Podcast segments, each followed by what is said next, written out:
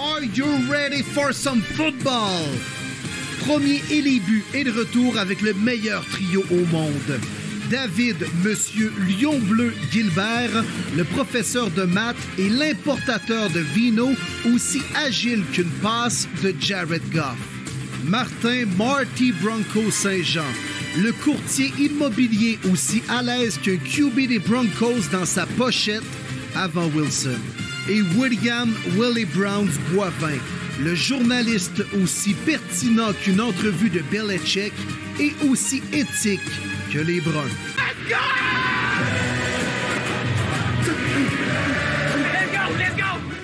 OK, yes, les boys, nous y sommes pour vous présenter une nouvelle édition du podcast Premier Début.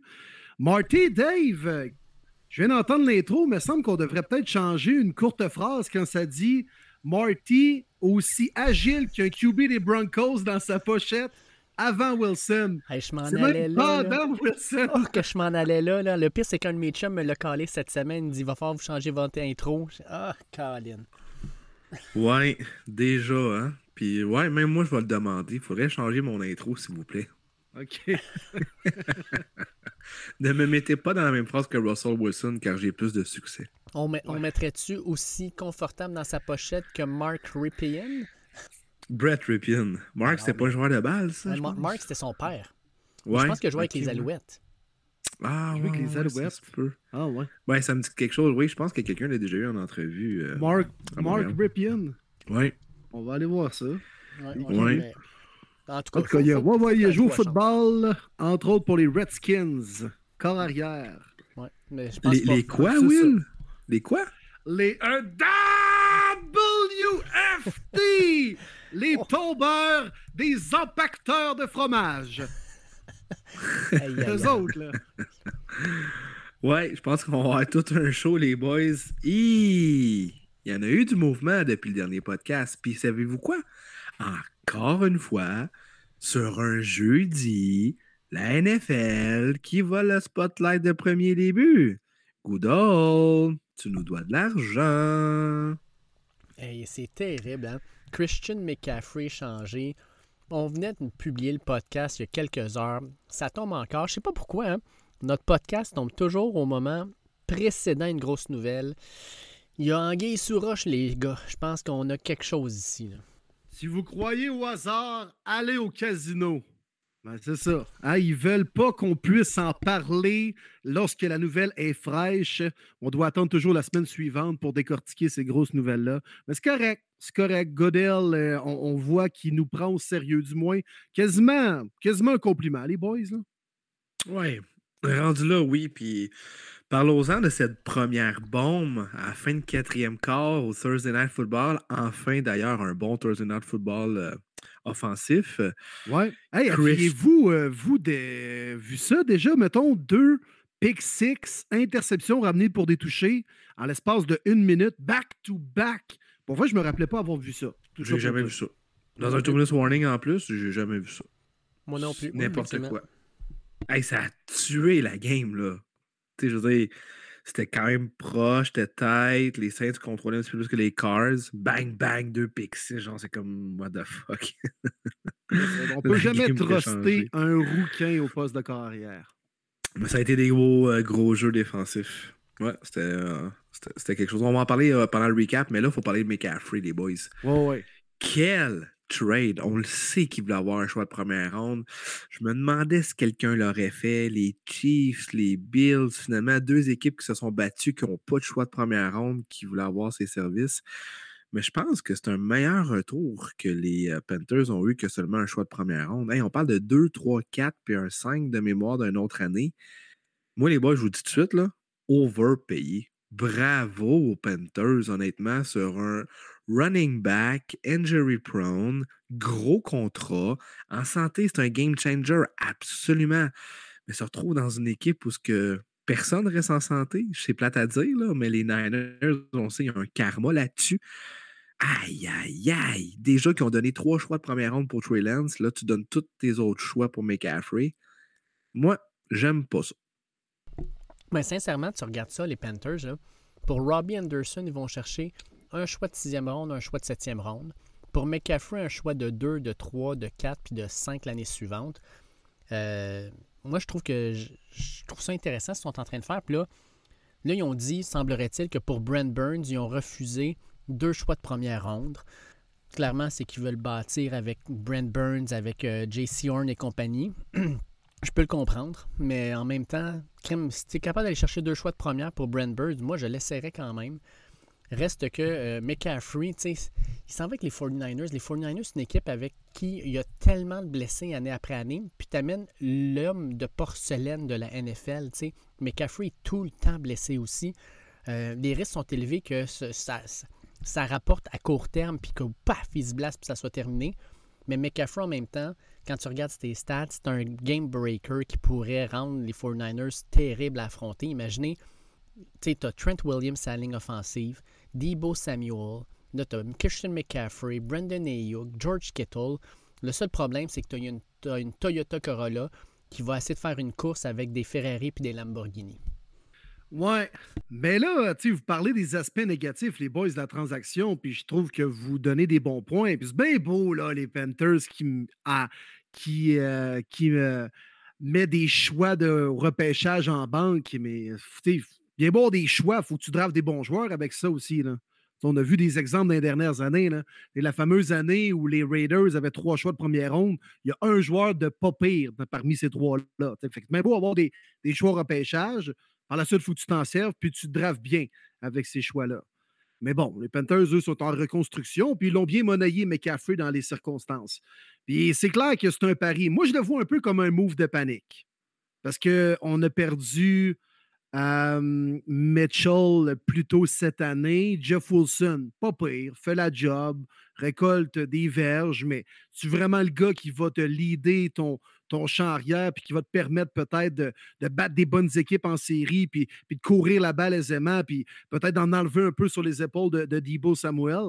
Euh, fait que tu vas chercher un autre playmaker puis sérieusement, il y a, y a des armes puis des weapons en offensive chez les Niners. Mais je le vois un peu comme un move de panique parce qu'actuellement, on se dit Ouais, écoute, dans la nationale, Paul Eagles, on est capable de rivaliser contre n'importe qui. Puis même contre les Eagles, dans une situation où c'est un seul match en série, on ne sait jamais quelle bas ça peut aller. Tu sais, je comprends un peu les Niners de forcer la note parce qu'ils sont en droit de se dire ça actuellement. Euh, c'est peut-être même encore sur papier, du moins, où la fin de saison va nous le dire, la deuxième meilleure équipe de la nationale, à mon humble avis. C'est les Giants à 6-1, bravo, mes respects. Mais je pense que les Niners vont peut-être euh, les rattraper d'ici la fin de l'année. Alors, c'est quand même une situation intéressante, McCaffrey, dans le système de Shanahan, en faisant beaucoup de motions, en l'utilisant un peu comme un gadget, comme il fait avec Samuel, l'amener des fois sur la passe, amener Samuel en champ arrière, vice-versa, faire de la motion avec lui, puis courir quand même avec Wilson. Moi, je trouve ça intéressant, mais c'est un gros pari. Mettons qu'on a mis nos gosses à la table, puis nos jetons au milieu de la table.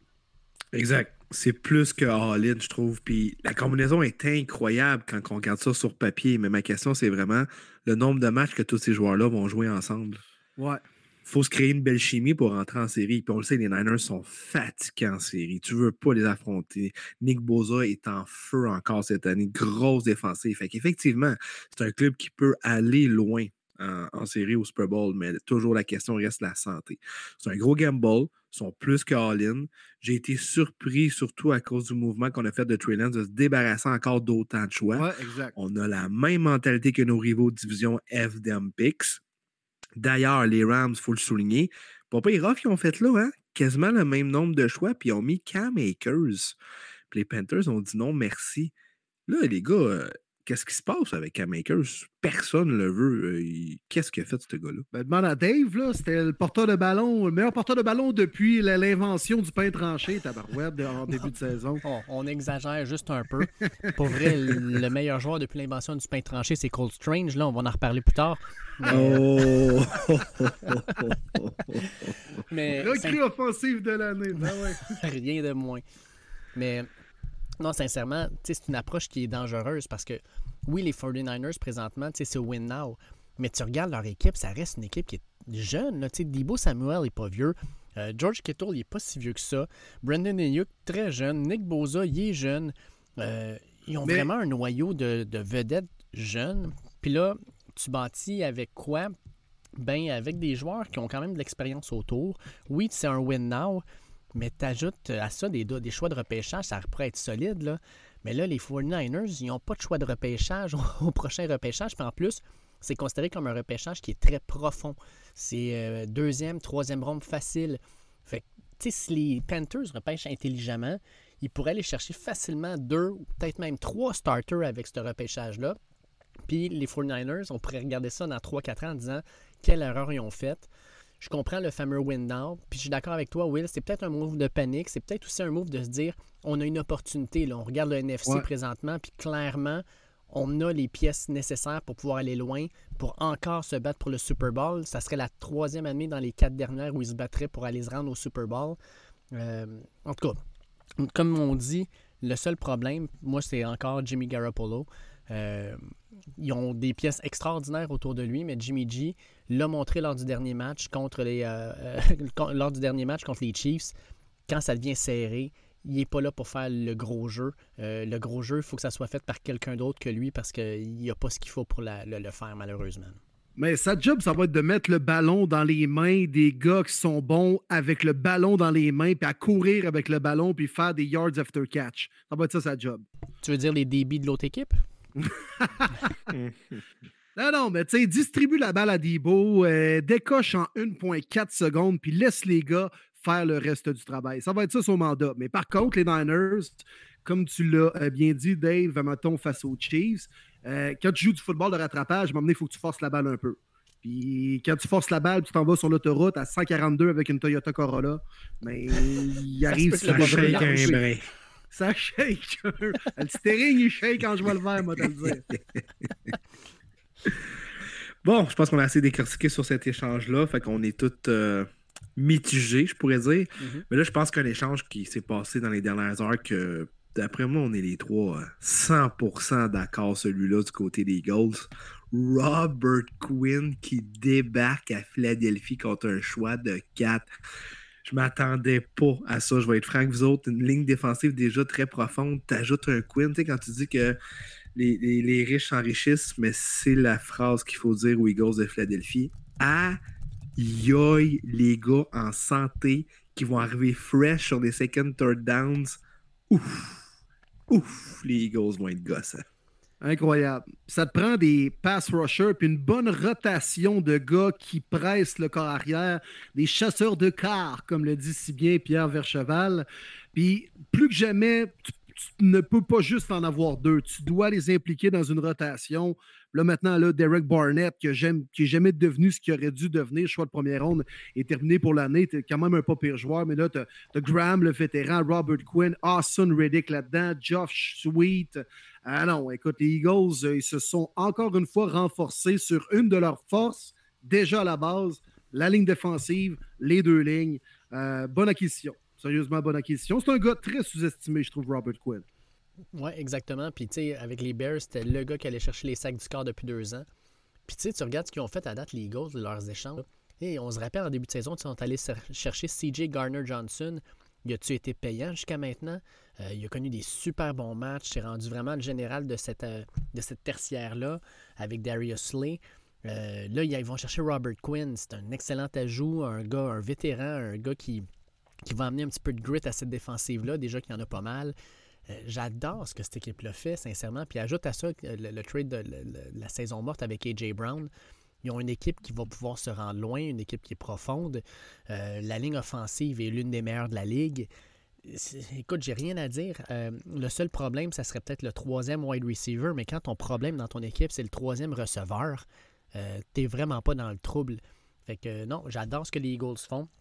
Puis je pense que ça va être vraiment 3-4 équipes qui vont se battre dans la NFC pour le titre de la conférence, alors que dans la AFC, on l'avait dit en début de saison, euh, ça va être pas mal plus serré, pas mal plus chaud. Quoique, tranquillement, pas vite, je pense qu'il y a deux équipes qui sont vraiment en train de se séparer du lot. Puis, euh, en tout cas, on va voir comment tout ça va jouer, mais j'aime, les moves que, je vois présentement. Oui, il reste encore beaucoup de football quand même, mais euh, les Eagles sont agressifs, puis de ce qu'on peut lire sur le marché, sont encore pas mal présents, sont sur le téléphone, ah oui, Roseman, puis ça appelle, on, on, s'interroge à savoir quel gars est disponible et tout ça. Puis euh, non, non, sont agressifs, les Eagles, là, écoute, sont, euh, sont autant présents qu'une fille de 16 ans qui débarque au Ardennes, elle veut tout acheter et être agressive. Ouf, ah, oh, agressive, rien de moins. Puis dites-vous que malgré tous les changements, les échanges qu'ils ont faits, ils ont toujours le premier choix des Saints au prochain repêchage qui est présentement un choix top 10. Aïe aïe! tu sais, quand tu dis que les Eagles peuvent rester forts un bon moment, là, c'est assez incroyable l'aura qui se passe à Philadelphie. Puis chapeau à Will Roseman qui fait un méchant gros travail là-dedans. Puis euh, j'ai hâte de voir s'ils vont faire d'autres mouvements d'ici euh, la date limite de mardi fixée à 16h. Puis d'ailleurs, parlant de ça, les boys, on va se mouiller, on va s'amuser. On a déjà vu des gros mouvements. Est-ce que vous attendez à d'autres gros mouvements ou peut-être des joueurs que vous pensez qui ne sont pas nécessairement des gros noms, mais qui peuvent amener quelque chose à une équipe euh, qui peut être contender? Ben, moi, j'aimerais ça t'entendre, Marty, parce que selon les rumeurs, il y a plusieurs gars des Broncos qui seraient entre guillemets disponibles. Toi, es-tu rendu là? Y a-tu une coupe de gars que tu serais prêt à liquider encore une fois entre guillemets pour aller chercher des pics puis rebâtir quelque chose puis peut-être sortir des gars du noyau pour en intégrer d'autres? Ben, je m'attends honnêtement à ce que Denver procède à une transaction. Je m'attends pas à ce que tous les joueurs euh, se fassent transiger. On le sait, George Payton adore les repêchages. On l'a vu en 2020, il est connu, il a été gagné, euh, élu, excusez-moi, comme le meilleur repêchage de la NFL l'année de Pat Surtain, Javante Williams et autres. L'année passée, il a sacrifié beaucoup de choix pour Russell. Cette année aussi, il y en a. Donc, je serais vraiment pas surpris qu'il liquide un vétéran pour aller chercher des choix pour être mieux euh, au prochain repêchage. Mm-hmm. Bradley Chubb, je pense qu'avec le mouvement que j'ai vu de Robert Quinn, Chubb peut valoir un peu plus parce qu'il a seulement 26 ans comparé à Quinn et surtout il est sur euh, sa dernière année de saison euh, de contrat recru. Donc, euh, tout dépendamment de l'équipe qui va vouloir le garder, vont lui donner une extension suite à l'échange. on a vu un, joueur exploser cette année à sa première fois à cette position-là, Breron Browning, une des seuls euh, je dirais, étoile de cette équipe-là. Malheureusement, il est blessé actuellement, mais il était incroyable dans les dernières semaines. Tu as signé Randy Gregory aussi qui était bon avant de se blesser. Donc, je pense que tu penses pas que Denver vont re-signer Chubb anyway après la saison. Tu es tout semaine à essayer d'aller chercher un choix de deuxième monde pour. Jerry Judy, je le sais pas. On dirait que je suis pas sûr. Il y a une bonne relation avec Russell quand même. Ça fait juste commencer. Est-ce que tu veux vraiment déjà liquider ton groupe de receveurs? Je serais plus ou moins en accord, à moins que lui le demande. Euh, KJ Hamler, peut-être, mais encore là, je serais surpris. Donc, moi, celui que j'ai hâte de voir, c'est Bradley Chubb. Je pense qu'il peut être disponible. Puis Peyton, il attend. Il est pas pressé non plus. Il ne donnera pas seulement un choix de troisième monde pour un petit joueur. Il veut la lune, puis c'est bien correct comme ça aussi. Fait que j'ai hâte de voir, mais je pense que avec le move d'Eagles, ça doit activer un petit peu plus le téléphone pour les services de Bradley Chubb. Jerry Judy ne sera pas échangé, mon Marty. Là. Ça semblerait-il qu'il faisait des high knees là, dans, le, dans les allées de l'avion pour s'en aller à Londres avec Ross Wilson? Clairement, ils ont une connexion. C'est le seul qui suivait dans l'allée, là, à faire des jumping jacks en criant Let's ride, let's ride, let's oh ride. Oh my God. J'aurais détesté dans ce vol-là, pour vrai. Là. Ah Il y aurait eu un brawl. pour vrai, là. un tir au linge, je l'aurais gelé. Là. Femme ta gueule, sérieusement. Tout le monde est sur son iPad, semi-couché à faire du Netflix. Tu sais, c'est. Mais on peut-tu bien t'asseoir puis nous crisser patience? Qu'est-ce que tu fais, man, à te promener dans l'allée, puis à t'étirer, puis à crier Let's ride, let's ride. Bro, ça n'a pas rapport pour vrai, là, ce qu'il a dit là, là sérieusement. Il s'en vante après, en plus. oui, pendant que les autres te dorment, moi, je m'entraîne. Qu'est-ce que tu veux prouver encore à ton apparence, Ross? Sérieusement. Gagne sur le terrain, le reste, je m'en sac.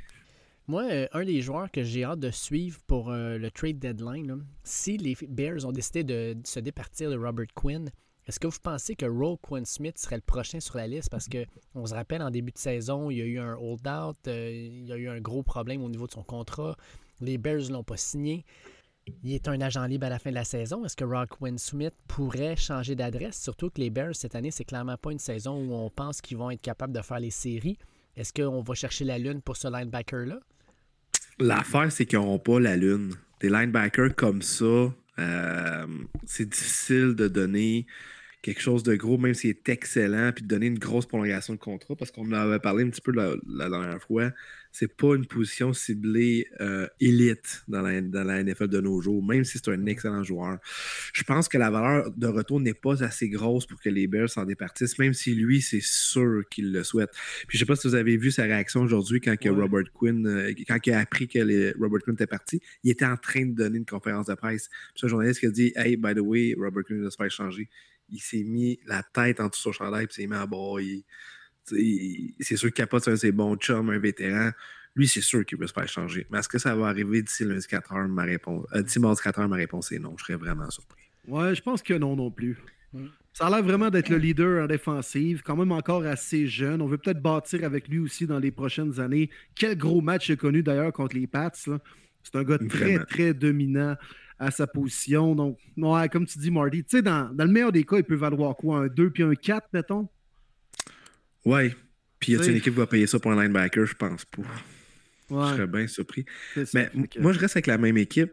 Puis je l'aime bien ce porteur-ballon-là. Puis je trouve aussi qu'il a connu une bonne game lundi. Pourquoi pas échanger David Montgomery? Ouais, surtout avec Khalil Herbert qui est en arrière. Puis si on regarde les matchs, là, Khalil Herbert, tant qu'à moi, court mieux que, que David Montgomery. C'est un gars qui est plus physique. Euh, David Montgomery pourrait aider une équipe. Euh, les Jets là, sont allés chercher James Robinson, un excellent move, by the way. Ben euh, J'ai adoré ce move-là. Après la, blessure de Brees on se disait tous Ah, ben ça vient de se terminer là pour les Jets. Sincèrement, c'est fini. Euh, cette équipe-là qui a un début de saison inespéré, c'est terminé. D'ailleurs, on a une question de Olivier qui nous demande, je ne sais pas si vous pouvez répondre à des questions fantasy, mais est-ce que James Robinson obtiendra beaucoup de jeux dès dimanche ou ça va être vraiment progressif avec Michael Carter? Moi, je pense que ça va être progressif, là, un peu comme McCaffrey à son premier match avec les Niners. Là. Puis, tu sais, le temps de connaître le, le, le plan de match offensif un peu, euh, les systèmes de jeu, tout ça, les tendances. Mais c'est un gars vraiment sous-estimé, Robinson. Puis, tu sais, c'est un power back, un peu comme les euh, tandis que Michael Carter est plus un gars qui va attraper des ballons, qui, peut encore faire un très bon duo avec Robinson. Puis j'adore cet échange parce que là, les Jets démontrent à tout le monde, puis surtout à le gars dans le vestiaire que, euh, ça arrive des blessures dans NFL. Oui, il allait bien dernièrement, mais on n'a pas abandonné, puis on va chercher un autre running back pour pas avoir de faiblesse à cette position-là. Donc, euh, c'est vraiment un beau message, je trouve, que les Jets envoient à leurs joueurs dans le vestiaire. Mais d'après moi, Robinson, ça va prendre un bon deux semaines avant qu'il soit peut-être le porteur de ballon qui touche le plus au ballon chez les Jets. Puis je me mets dans la peau des Jaguars. Qu'est-ce que c'est ça, cet échange-là? C'est donc bien ridicule. Puis pourquoi tu veux tant pas aimer Robinson? Ils l'ont jamais aimé. Ils l'ont jamais, aimé. Jamais. Je peux comprendre qu'Étienne t'a investi un choix de première ronde, c'est une question de temps qu'il devienne ton premier porteur de ballon.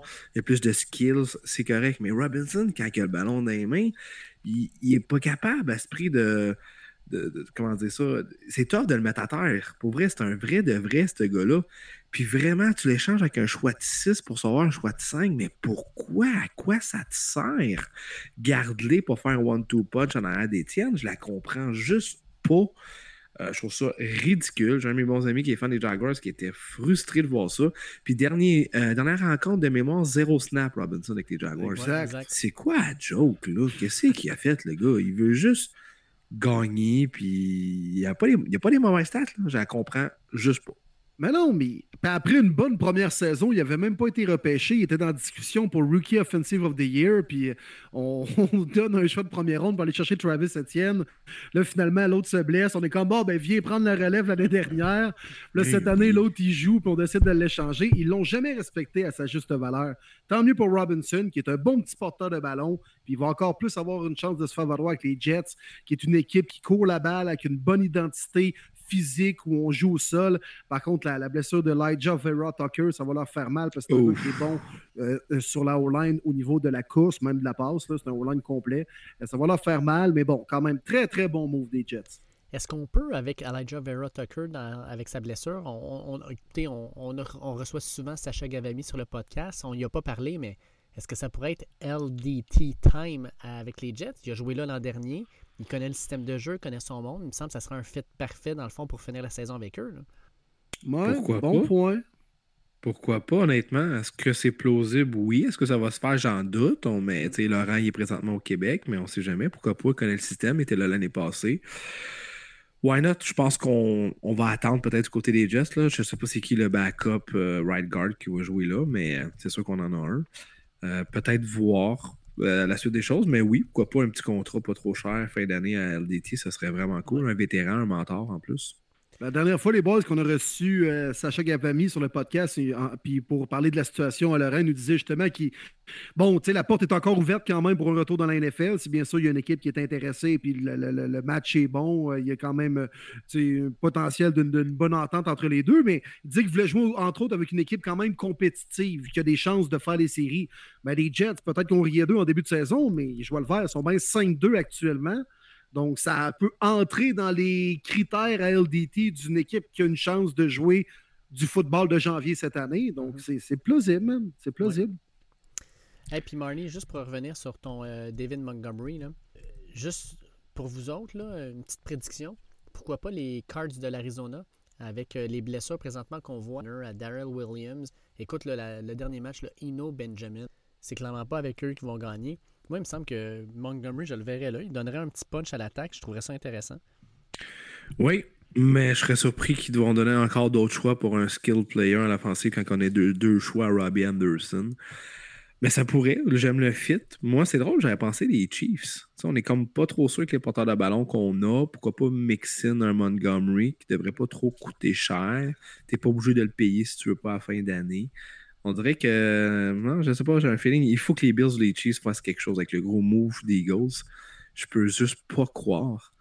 Fait que euh, j'ai hâte de voir. Moi, je pense que c'est les deux équipes à surveiller euh, pour euh, d'ici mardi, là, mais ouais. j'ai vraiment hâte de voir ce qu'ils vont faire. Hey, moi, je peux-tu vous envoyer un trade? Vas-y. les Cowboys de Dallas vont chercher Chase Claypool. Moi, je sais pas pourquoi, mais je la vois. je pense que ça pourrait être intéressant. Ça fit. Oui. Vraiment? Bon, bon, trade. Ouais, Claypool fait partie des gars euh, présentement disponibles selon ce qu'on entend aux quatre coins de la NFL. Brendan Cooks est aussi un gars, je pense, qui va changer d'adresse. Quand même une euh, valeur importante. Je parle pour une équipe qui fait son acquisition. C'est un vétéran puis qui a produit par tout ce qui est passé. Chris, il a fait, je pense, 18 équipes dans sa carrière. Il, a quand même toujours fait le travail. Ouais j'ai bien l'impression qu'une équipe comme les Packers ou les Chiefs serait intéressée par un gars comme Cooks. Euh, les Chiefs, euh, oui, ils ont quand même des receveurs potables. On a vu un peu plus Juju Smith-Schuster le dernier match face aux Niners. Euh, mais de rajouter un gars, surtout qui est bon pour faire des longs jeux dans les zones profondes, pense que Patrick Mahomes aimerait ça. Puis d'après moi, les Packers vont bouger aussi. Là, les Packers, euh, on, a, quasiment déjà appuyé sur le bouton panique. Puis euh, Rodgers ne doit pas être très, très content dans les euh, bureaux puis dans le vestiaire de l'équipe. Alors, je suis convaincu qu'on va faire un move, les Packers aussi, d'ici la date limite. La rumeur qui roule sur les Packers, semblerait-il qu'ils seraient dans un derby pour aller chercher AJ Green. aïe, aïe, aïe, c'est dégueulasse. Si c'est le cas. Ça serait épouvantable. Avec Sammy Watkins et Randall Cobb, ça fit très bien, il me semble. Aïe, aïe, aïe, ça, serait atroce. Ça sonnerait bien en 2010, pas en 2022. Ouais. Ce serait bon à Madden 2011. Moi, ma prédiction, Bradley Chubb aux Cowboys. Oh, ouais, ils ont déjà pas mal de rushers, mais. Il était deuxième pour Von Miller, alors que les Bills l'ont scoop. Puis il était, il était sûr d'avoir signé Randy Gregory aussi. Puis finalement, il s'est pogné avec Jerry Jones. Fait qu'il a pris l'offre de Denver qui était égale à celle des Cowboys. Ouais. Fait qu'ils sont à la recherche d'un euh, defensive end depuis euh, la saison morte. Hmm. Nice. C'est mon call. C'est mon call. Hey les gars, j'ai le goût d'amener la discussion avant de rentrer dans nos euh, analyses de la semaine dernière sur des questions de nos auditeurs. Pierre Roibon, euh, qui nous suit souvent et qui nous écrit beaucoup. salut, salut Pierre nous demande Jets, Giants ou Seahawks, laquelle de ces équipes ne sera pas en séries éliminatoires? Seahawks. Seahawks. Même si euh, la recrue de l'année, Kenneth Walker, est là. Je peux pas croire que les Rams vont continuer à sucer à ce point-là. Puis les Niners vont être gossants. Puis à cause de la division, évidemment, les Cards vont s'améliorer avec le retour de Diop. Je vois pas vraiment comment les Seahawks vont pouvoir rentrer en série à cause de tout ça. La saison est encore longue. Même si je pense pas que les deux équipes de New York rentrent en série non plus, mais euh, pour répondre à la question, en ce moment-ci, je vais répondre les Seahawks. Will? Ouais, je pense que j'aurais pris les Seahawks, mais pour faire différent, je vais dire les Jets. Ouais, je m'en allais là, moi, avec. Les Jets, c'est beau, puis c'est le fun, sérieusement, parce que leurs jeunes joueurs sont en train d'éclore, puis il y a vraiment un, euh, un avenir très rose et positif chez les Jets. Mais écoute, ils n'ont pas encore joué contre les Bills. Fait que là, d'ici la fin d'année, deux matchs contre les Bills. Euh, les Pats, la plupart du temps, ont quand même le numéro des Jets. Bill Belichick, on le sait, affronter ses anciens employeurs, il leur redonne la monnaie de la pièce. Puis, euh, fait que je pense que les Jets, on a joué peut-être un peu au-dessus de notre tête. J'ai pas l'impression qu'on va vraiment s'effoirer puis qu'on va perdre des matchs par 40 points, loin de là. Parce que les Jets, c'est une belle équipe. On joue physique, on joue pour notre entraîneur, mais je pense que ça va être plus tough d'ici la fin de l'année. Dans l'américaine, des équipes comme les Bengals qui ne sont pas encore en série, j'ai l'impression qu'ils vont l'être. Euh, les Raiders, le, vent pourrait changer de bord. Fait que Ouais, je pense que les Jets, on va euh, manquer les séries de, de très peu en fin de saison, selon moi. Ouais, je, vois un petit peu la même affaire que toi, Will. Puis, tu sais, la, division AFC est, difficile. Là. Tu regardes le présent. Euh, Kansas City qui est à 5-2. On a les Titans qui sont à 4-2 qui vont probablement gagner leur division, malheureusement. On avait pris les Colts, Martin. Quoi qu'on ne sait pas, Sam Ellinger, en tout cas, on en reparlera tantôt, les ben Ravens, les Bengals, euh, les Bills, les 49ers, euh, pas les 49ers, les, les, s'en viennent, les Pats à 3-4. Je pense que les Jets, ça a bien été. Les blessures vont, les rattraper, malheureusement. Puis euh, c'est une équipe qui est jeune. Puis ben, qu'est-ce qui arrive avec des équipes jeunes souvent, c'est qu'on arrive en fin de saison, l'expérience d'habitude remonte un peu. Puis la jeunesse, ben, se fait un petit peu faire la barbe. Fait que j'y vais avec les Jets, mais les Jets, j'aime beaucoup ce que je vois. Puis sincèrement, c'est une équipe qui je pense dès l'an prochain, vont non seulement faire les séries, mais vont chauffer des équipes qui sont pas mal plus costaudes que on va ajouter à ça une autre question de Martin Lirette qui nous dit Salut les gars, j'aimerais avoir un genre de petit mise à jour sur les blessures aux joueurs importants comme par exemple TJ Watt puis Chase Young. Euh, ben écoute, Chase Young, de ce qu'on entend, il pourrait revenir dans les prochaines semaines. Euh, il était euh, sur le IR, donc il n'était pas là pour les quatre premières semaines. Là, il est encore blessé, mais ce qu'on entend, c'est qu'il revient graduellement devrait être là, d'après moi, d'ici deux semaines, devrait être dans l'alignement partant. Martin, TJ Watt, on entend quoi à son sujet? Encore quelques semaines, honnêtement, de son côté. Euh, au moins, sa saison n'est pas terminée, mais je pense qu'on va y aller vraiment là, euh, par précaution. Est-ce que vraiment on veut le Russian? Pas du tout. On le sait tellement qu'on est dans une année de transition. Euh, on va continuer avec le jeune Pickett quand même. Il faut qu'il apprenne de ses erreurs, comme on a pu voir la semaine passée au Sunday Night Football. Ils sont toujours dans les games, par contre. la défensive, elle joue bien. Imagine avec un TJ Watt comment ça sera encore explosif, mais je pense qu'ils font vraiment la bonne chose. Que on s'attendait que son année était finie donc, ça va prendre encore quelques semaines, je pense. Euh, même s'il pourrait revenir sûrement début novembre. M'attends à le voir aux alentours du Thanksgiving, pas avant. Moi, j'en vois euh, Tredavious White avec les Bills de Buffalo euh, qui, a reçu qui avait eu un tourney seal l'an dernier.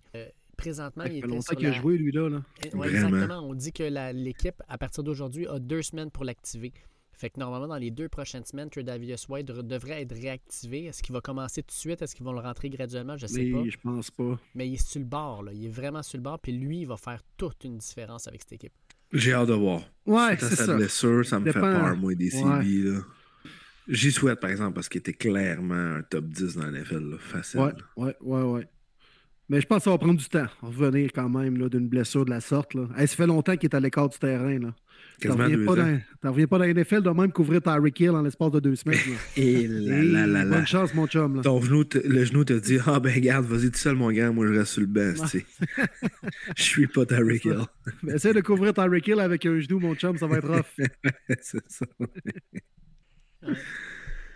Alright. On avait ensuite Marc-André Bergeron qui nous pose la question est-ce que c'est juste moi où les matchs sont rendus difficiles à regarder en, raison du surplus de pauses commerciales? J'aimerais avoir votre opinion, même si ce n'est, on sait très bien que c'est probablement pour une question d'argent. Ben, c'est pas, on sait très bien, c'est pour ça. C'est, uniquement pour ça. Uniquement pour ça. c'est terrible. Hein? Très bonne question. Mais c'est vraiment, vraiment pénible. Moi, je vais être franc, là. J'ai Dazen, puis je suis bien content parce que je switch les games parce que ça me fait capoter les publicités. Mhm.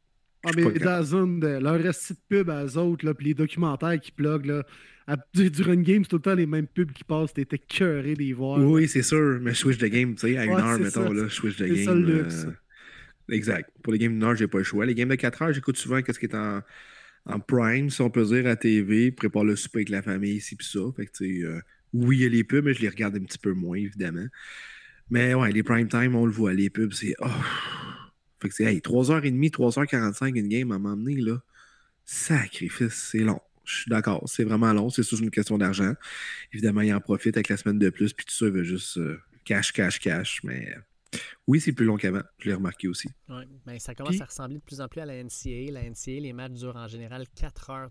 Puis non seulement c'est dur à regarder à la télévision, mais les fans sur place, c'est dommage parce que ça tue le momentum, ça tue l'ambiance il vient d'avoir un gros jeu. Là, mettons un four down, tu un stop, la foule est debout, ça gueule. Paf, 4 minutes de pub, tout écrase. Il faut remonter un peu le niveau d'ambiance, de, dans le fond, pour recommencer quand l'attaque arrive. Je trouve que ça tue un peu le spectacle, non seulement à la télévision, mais même sur place. Puis la NFL, ben clairement, là, avec les, contrats de télé qui, se donnent à, coups de milliards de dollars, ben les, compagnies de télévision ont besoin de faire de la pub pour pouvoir rentabiliser leur investissement. Euh, ça va juste continuer dans cette optique-là, à moins que les fans décident un moment donné de se désabonner ou peu importe. Mais si on regarde euh, la télévision américaine, je ne sais pas si vous avez vu, là, mais les stats, les 10 shows les plus regardés cette année, c'est quoi? Euh, c'est des games de la NFL. C'est une machine à faire de l'argent, c'est incroyable. Ben, c'est la seule chose qu'on regarde pratiquement encore en direct à la télé, c'est le sport maintenant, tout le monde, Netflix de ce monde et tout ça. Il y en a encore qui se pluguent à 19h pour suivre leur téléroman à tous les soirs, mais connaissez-vous ça, l'enregistreur et Netflix et des plateformes? On a changé notre façon de consommer la, télévision en quelque sorte, mais du sport, il y en a qui le font, d'enregistrer la game, l'écouter par après. Moi, je trouve que, écoute, c'est de boire une bière qui est déjà ouverte depuis deux jours. C'est flat. non, mais tu sais, là, ah, ben là, t'es pas obligé de connaître le résultat. Va pas sur Discord puis ferme ton Facebook. Ben oui, mais c'est plate pareil. Moi, j'aime écouter un match de sport quand il est en direct. Alors, c'est pour ça, bien sûr, qu'on peut vendre de la pub très, très cher parce que les gens se connectent pour écouter ça en direct et non pas faire du rattrapage sur Netflix par après. Euh, mais c'est ça, écoute, le football, c'est un sport qui est fait en plus de ça pour la télé. Mm. C'est en allant sur place que tu t'en rends compte. à la télé, c'est un beau sport bien filmé, le football, avec les, des angles de profusion. Tu es, dans le haut, haut, haut du stade, dans la section 422. Là. Tu vois les joueurs en petit sur le terrain. Puis oui, tu as l'écran géant. Tu es sur place, tu l'ambiance, tu es cœurant. Moi, je préconise toujours d'être sur place plutôt que de le checker à la télé. Mais le, football se regarde très, très bien à la télévision. Sais, les arts martiaux mix, un gala du UFC, ça se check bien à télé, pas mal plus que d'être sur place même. Mais il y a des sports comme ça. Puis le football, ça se prête à ça. Mais moi, ce qui m'énerve, les gars, de plus en plus, puis on dirait que c'était pas le cas il y a cinq ans. Puis je sais pas c'est quand c'est arrivé. Euh, c'est pas cette année, c'est peut-être l'année dernière ou l'autre d'avant, peu importe. Mais maintenant, il me semble qu'il y a des pubs durant, avant les troisièmes essais. Il me semble qu'on n'avait pas ça dans le temps. Tu sais, c'est quand il y a un touché, on sait que ça va être long. Bon, touché, publicité Botté d'après toucher, publicité. Kick-off, publicité. Après ça, je pense, il y a un autre pub avant même qu'il y ait une première séquence offensive. On dirait qu'on est habitué. Mais là, avant les troisièmes essais, t'es dedans, euh, ta défensive vient de faire deux gros jeux, troisième et douze, il y a une publicité, puis là, on dirait que t'es plus dedans lorsque le, on revient en direct au match de foot. Fait que, non, non, c'est vrai qu'il y a de la pub, c'est lassant. Mais que voulez-vous? Hein? On aime tellement ça le foot qu'on reste plugué. On s'étape les maudites pubs américaines, puis USA, puis Every kiss begins with KP Nationwide is on your side. On les connaît toutes, les maudites pubs, là, écoutez la NFL depuis 15 ans. C'est ça. Puis les pubs de State Farm avec Patrick Mahomes, puis Aaron Rodgers, on les connaît toutes, là. Puis ils sont où d'ailleurs les pubs de Baker? On le voit même présentement à Baker Mayfield dans les pubs, hein? Effectivement, pas du tout, même. C'est plus tranquille, hein? il a plus sa maison dans le stade des Browns, bonne affaire. fait que c'est ça, ben non, il faut faire avec. faut faire avec. Money Talk. Hey les gars, on a une question de Gabriel Dubé qui nous demande Selon vous, quelle équipe a le meilleur groupe de recrues cette année? Seahawks. Oui. Sans contredire. Absolument. Absolument. Il y a les Jets qui sont pas si aussi, je dois avouer. Là. Euh, J'aime vraiment ce que les Jets ont fait, mais les Seahawks, là, on s'attendait à rien d'eux autres cette année. Puis, oh mon Dieu, comment les recrues sont importantes dans cette équipe-là. Puis, ils font un travail de fou. Là. Tarek Woolen, on en a parlé la semaine dernière. Moi, il me fait. Puis Kenneth Walker, les boys, j'en ai parlé. Deuxième game de suite de 100 verges et plus. Et je crois qu'on s'ennuiera pas de Rashad Penny. On lui, ne lui donnera pas de contrat. Kenneth Walker. Pour avoir une saison recrue un petit peu à l'Adrian Peterson, ça peut être assez incroyable. Les deux tackles partant, en plus de ça, les deux ont été issus du dernier repêchage, Charles Cross et Abraham Lucas. En plus de ça, tu as l'autre demi de coin euh, ben, qui joue comme troisième, comme Nicole un peu avec Tarek Woolen. C'est Kobe Bryant. Non, pas le, joueur de basket. Kobe, lui, il l'écrit C-O-B-Y et non pas K-O-B-E. Donc, Kobe Bryant, aussi issu du dernier repêchage, très, très bon demi-de-coin. Écoute, les Seahawks ont mis à peu près cinq joueurs qui jouent quasiment tous comme des partants sur le terrain cette année. C'est grâce à ça et les performances surprenantes de euh, Geno Smith que, que, les euh, Seahawks sont compétitifs. Là. Ah, puis Charles Cross, là, il connaît toute une saison. Il a, il, a, tenu la tête, il a tenu tête à la majorité des bons edge rushers auxquels il a fait face. Puis, euh, pour ce qui est des, des, Jets, s'ils sont là, c'est en grande partie à cause de leur recrue. Là. On a, oui, on a euh, Sauce Gartner, mais Brees Hall a été vraiment, euh, avant sa blessure, il était dominant. Je ne sais pas si vous avez vu sa course de 60 verges. Il n'y a rien à envier à un certain Cougar euh, Tyreek Hill. Puis Garrett Wilson aussi, excellent receveur jusqu'à maintenant. Il a vraiment des bonnes mains. J'aime ce que je vois là avec. Fait que les Jets aussi, là, ils ont. Dans qu'à moi, c'est ces deux équipes-là qui ont eu le meilleur repêchage et qui ont la meilleure classe de recrues actuellement. Absolument. Mais pour moi, la, Numéro un, c'est Seahawks. Je suis d'accord avec Will. Vraiment, là, c'est impressionnant comment ils ont contribué. Puis ils font vraiment partie de la raison des succès des Seahawks. C'est fou. Bon, les boys, euh, on va passer à travers notre, euh, notre routine habituelle, c'est-à-dire de repasser à travers la semaine dernière avant de faire nos prédictions. Euh, au niveau le pointage, le pointage, ben mon ben Dave. on, va on, va le dire, on va le dire, messieurs cette semaine, on a un certain euh, Will qui a été vraiment dominant. Écoute, il n'y a pas d'autre façon de le dire. 11 bonnes prédictions sur 14. Euh, meilleur score de la semaine et de loin. Euh, suivi mm. de Martin avec 9 sur 14. Et moi, ben, malheureusement, juste 50% 7 sur 14. Ce qui fait qu'au final, j'ai toujours un d'avance. Attendez, là, je suis pas à la bonne place. Non, en fait, c'est Martin qui mène. Il y a 63 bonnes prédictions sur 108. Je suis deuxième à 62 sur 108 et Martin, euh, puis Will, Will qui avait 5 de retard sur moi, puis 4 euh, sur Martin, est maintenant juste derrière nous à 61 sur 108. Fait qu'on a deux prédictions, dans le fond, de différence l'un de l'autre. C'est serré. C'est vraiment oh, serré. C'est intéressant. 63, 62, 61. Incroyable mais le meilleur, c'est 63 sur 108. Tu vois que c'est tough, honnêtement. Ah oui, ben oui. Ah, c'est une saison difficile, sérieusement, cette année. Puis on a d'ailleurs un petit commentaire euh, sur notre fil, euh, Bill Savard, qui nous dit Êtes-vous aussi pauvre que moi sur vos comptes de paris sportifs Et ma réponse c'est Quel compte de paris sportifs Le mien n'existe plus. Exactement. c'est là que je m'en allais. J'ai mis zéro, puis je suis bien content. Oh my god, écoute, c'est. Trop dur. Des fois, j'y vais seulement avec un, deux, trois matchs maximum. Là. Faire des parlays, là, des blocs de paris. Là. Si t'es en haut de trois équipes, c'est suicidaire, sérieusement. Mais garde, encore lundi, j'étais convaincu. Je me suis dit, ah, un petit pat eh oui. par 7.5. Ils se font ramasser. Fait que non, non. Il n'y a rien de sûr cette année. Mettez votre cash euh, sur le Canadien, au pire. puis même là. Oh, puis même là. Du Canadien, tu veux dire.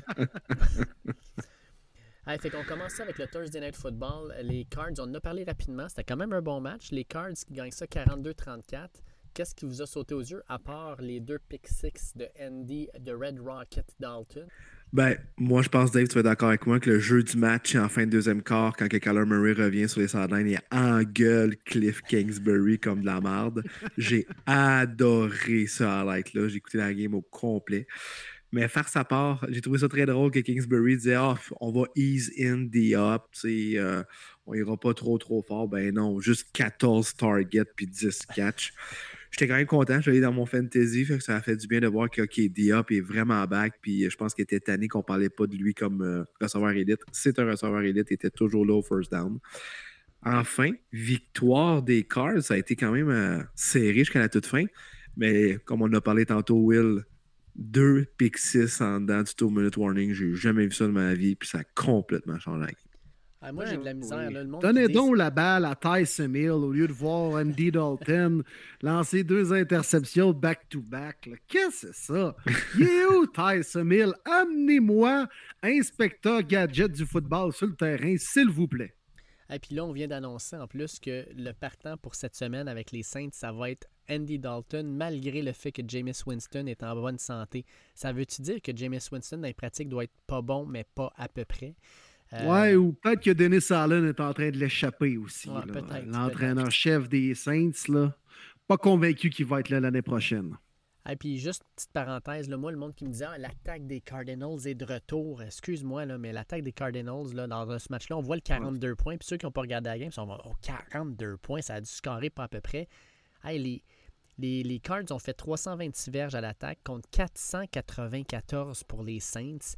C'est vraiment les turnovers 3 contre 0 qui ont fait mal. Puis les Cards ont bien joué, mais cochonnerie, l'attaque, euh, j'ai hâte de voir comment ils vont être capables de se débrouiller contre euh, d'autres grosses équipes. On va commencer à le voir dès cette semaine. Euh, ça va être intéressant parce que je suis toujours pas tout à fait convaincu, moi, vous avouez. Là, j'ai encore mes doutes par rapport à cette équipe-là. Euh, tout ça à cause d'un certain KK Cliff Kingsbury. Les memes, comme tu disais, Martin, là, avec Kyler Murray qui l'engueule, ça sonnait comme Hey, il vient d'avoir une nouvelle sortie de Call of Duty, puis tu calls des timeouts. Sérieux, c'est quoi ton problème? Euh, je perds du valu- valuable playing time sur Call of Duty. Come on. Euh, Je vais aller jouer à code, là. oui, come on. On peut jouer ce game-là au plus vite. Là. Mais moi, tout ce que j'ai retenu de ce match-là, c'est Kyler Murray, Enio Benjamin dans le champ arrière. On dirait que c'est du juvénile et des gars de 15 ans qui mesurent 5 et 7. On rentre le dimanche. Cincinnati donne une solide volée à Atlanta, 35 à 17, et la game était finie pas mal à la demi grâce à Joe Burrow ainsi qu'un certain Jamar Chase. Oui, ça c'est loin d'être une surprise honnêtement, mais encore une fois, on va jouer à où est Kyle Pitts? C'est quoi la joke? Il où? Pourquoi tu le targetes pas 20 fois? On s'en fout, tu perds, c'est sûr. Let's go, feed-les, donne quelque chose? 3 catch, 9 verges. Fais pas me faire crack la défensive des Bengals est assez élite pour le contenir toute la game, voyons donc. Arthur Smith, je commence à avoir bien, bien la misère avec ses play calling. Ben, même chose avec Drake London. Une réception, 9 verges. Tes deux plus gros joueurs offensifs, tu leur donnes au total 6 targets. Ils ont 4 réceptions pour 18 verges. C'est pas avec ça que tu viens, puis tu vas aller loin. Mais là, les boys, Joe Burrow is back. Puis pas à peu près. Il y a eu un Ouais. début de saison un peu timide, à l'image de son équipe. Puis il n'y a pas eu un long camp d'entraînement. Il y a eu l'appendicite, puis ah ouais, par là. Puis il n'y a pas eu beaucoup de temps de pratique. Mais là, depuis deux semaines, contre les Saints, il y a deux semaines, 28 en 37, 300 verges, 3 touchés. Et la semaine dernière, là, contre les Falcons, 34 en 42, 481 verges, 3 touchés. Puis ça, pratiquement, c'était en, en trois quarts seulement. Joe Burrow is back, pas à peu près. Et puis le top 3 des receveurs ont failli, été à 7 verges d'avoir 100 verges chacun. Tyler Boyd, 8 réceptions, 155. Jamar Chase, 8 en 130. Puis T. Higgins, 5 pour 4. Je pense que c'est un des meilleurs, sinon là. Mais... On a ensuite Détroit contre Dallas. Dallas qui. Vous me laissez un petit peu euh, en parler, les boys? Mais oui, mais oui. Avec Colin, une victoire des Lions, mon Dave, je J'avais pense. collé une victoire des Lions. Puis sincèrement, j'y croyais jusqu'à à peu près à la moitié du troisième quart. La défensive était présente, ça jouait pas pire. Notre attaque faisait le terrain. Le call d'interception, la, la passe de Jerry Goff était pas bonne. Ça, je suis 100% d'accord, était underthrown, c'était pas bon. Mais Trevin Diggs, son intersection n'en était pas une. Puis quand tu regardes la reprise, le ballon, il n'a pas le contrôle, il touche le sol, puis il donne quand même. Tout de suite après cette interception-là, les Cowboys font le terrain, marquent un touché. Pas trouble, pas trouble. Les Lions reprennent le ballon, font le terrain. On fait une passe au tight end qui rentre dans la zone des buts. Puis là, on dit ah, finalement, il était à la ligne de 1. Puis tout de suite après, Jamal Williams fumble à la ligne de 1. On perd ça. Puis on dirait qu'à ce moment-là, là, l'équipe s'est écrasée. Puis là, on était comme milieu de troisième quart. crime, on les a tenus, les, les, les Cowboys, puis sincèrement, on était vraiment près de les battre.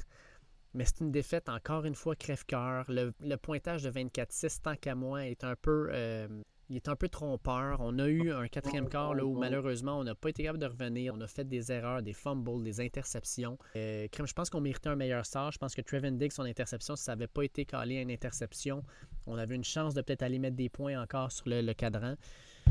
Je trouve ça dur. Je trouve ça dur. Puis là, il y a eu euh, en plus le dead wish, le dead kiss qui a été placé sur euh, Dan Campbell alors que le propriétaire a dit que ah non, on garde mon DG puis l'entraîneur pour l'instant parce que j'ai confiance en eux. D'habitude, quand ils disent ça, c'est jamais une bonne nouvelle. Reste que, en passant, petit commentaire, Alex Durand du Québec dit Je serai à Détroit en fin de semaine pour la game des Lions, des conseils.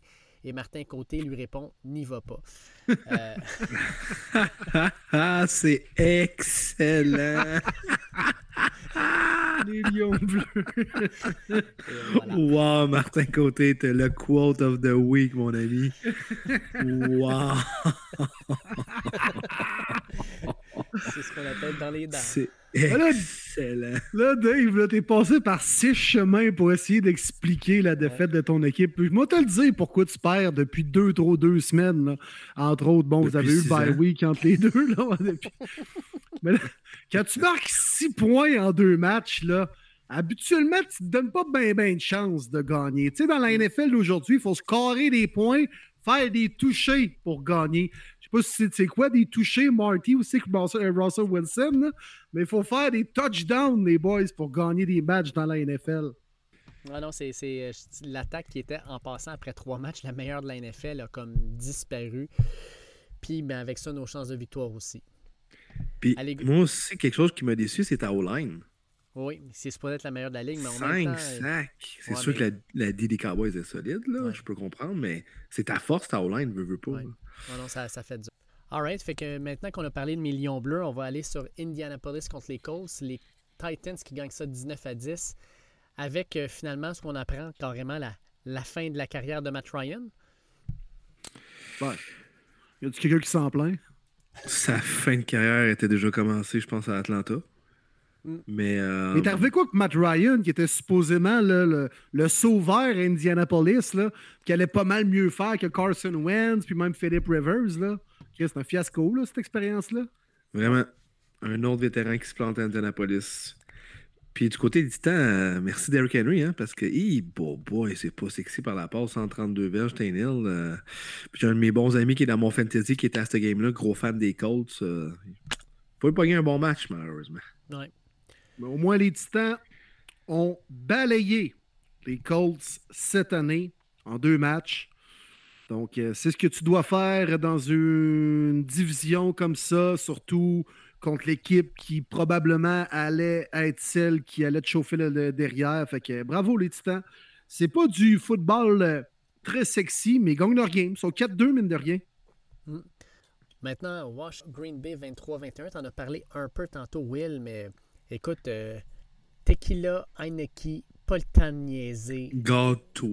Oh. Will, gâte-toi. Hey, Kim, j'ai été le seul à mettre les Commanders, puis on va le dire en plus, les gars, la semaine dernière. Là, bon, je faisais mon laïus en, bâchant un peu les Packers, comme j'ai l'habitude de faire. Puis là, Marty, tout cas, là, il va aller là, il va prendre les Commanders. Fait que j'ai comme pas eu le choix dans mon envolée d'y aller pour Washington. Puis là, micro fermé, j'ai dit aux boys, non, non, mais là, c'était une joke, là, je vais, je vais mettre les Packers, là. Là, vous m'avez dit, non, non, écoute, tu l'as dit dans le podcast, il faut que tu assumes ton choix. Je fais, c'est correct, c'est correct. Hey, j'étais-tu content finalement de l'avoir calé? le karma s'est viré du bon côté pour moi finalement. Les WFT! Non, mais belle victoire! Tyler Tequila Heineke, pas le temps de niaiser. Ah ouais, par là. Pas un match extraordinaire, mais après avoir lancé une interception ramenée pour un toucher, on dirait que ça l'a déniaisé. C'est la tape au visage qu'il avait besoin. Il a ressuscité Terry McLaurin, qui était en train de creuser sa tombe avec Carson Wentz, qui est un bon receveur de passe, qui ben a enfin été utilisé comme il faut. Puis, grosse défensive, Ben Saint-Just et sa bande ont bien joué les WFT qui battent Les Packers, troisième défaite de suite pour les Packers qui s'en vont dans la Bills Mafia dimanche soir. aïe, aïe, aïe, aïe, aïe, aïe. Puis, vite, vite, parlant de Scary Terry, j'ai fait un buy low sur lui dimanche matin, juste avant la game. J'ai fait un trade pour aller le chercher. J'étais assez content de l'avoir habillé dans mon fantasy avec son toucher de cette semaine. Puis pour les Packers, tu sais, mettons, tu regardes en début d'année, là, New York, New York, Washington. Colin, ça va bien aller. Trois défaites. Aïe, aïe, aïe. Terrible. Épouvantable. Parlant de terrible, les euh, Panthers de la Caroline qu'on croyait morts avec l'échange de Oh euh, Christian. McCaffrey démolissent les Bucks de Tampa Bay 21-3. Les Bucks, là, on les voyait gros en début de saison. Ils commencent avec deux victoires. La défensive a de l'air là. Ils viennent de perdre 4 de leurs 5 derniers matchs. Leur seule victoire, c'est contre Atlanta. Puis, man, ça a été dur à aller chercher cette victoire-là. Puis là, seulement 3 points contre la défensive des Panthers. Et boy, est-ce que Tom Brady vient de faire son année de trop? De plus en plus, la, la réponse en va vers oui avec ça. Euh, c'est vraiment le bordel à Tampa Bay. là. Inadmissible. Pathétique. Pathétique. Il y a de quoi qui se passe, honnêtement, là.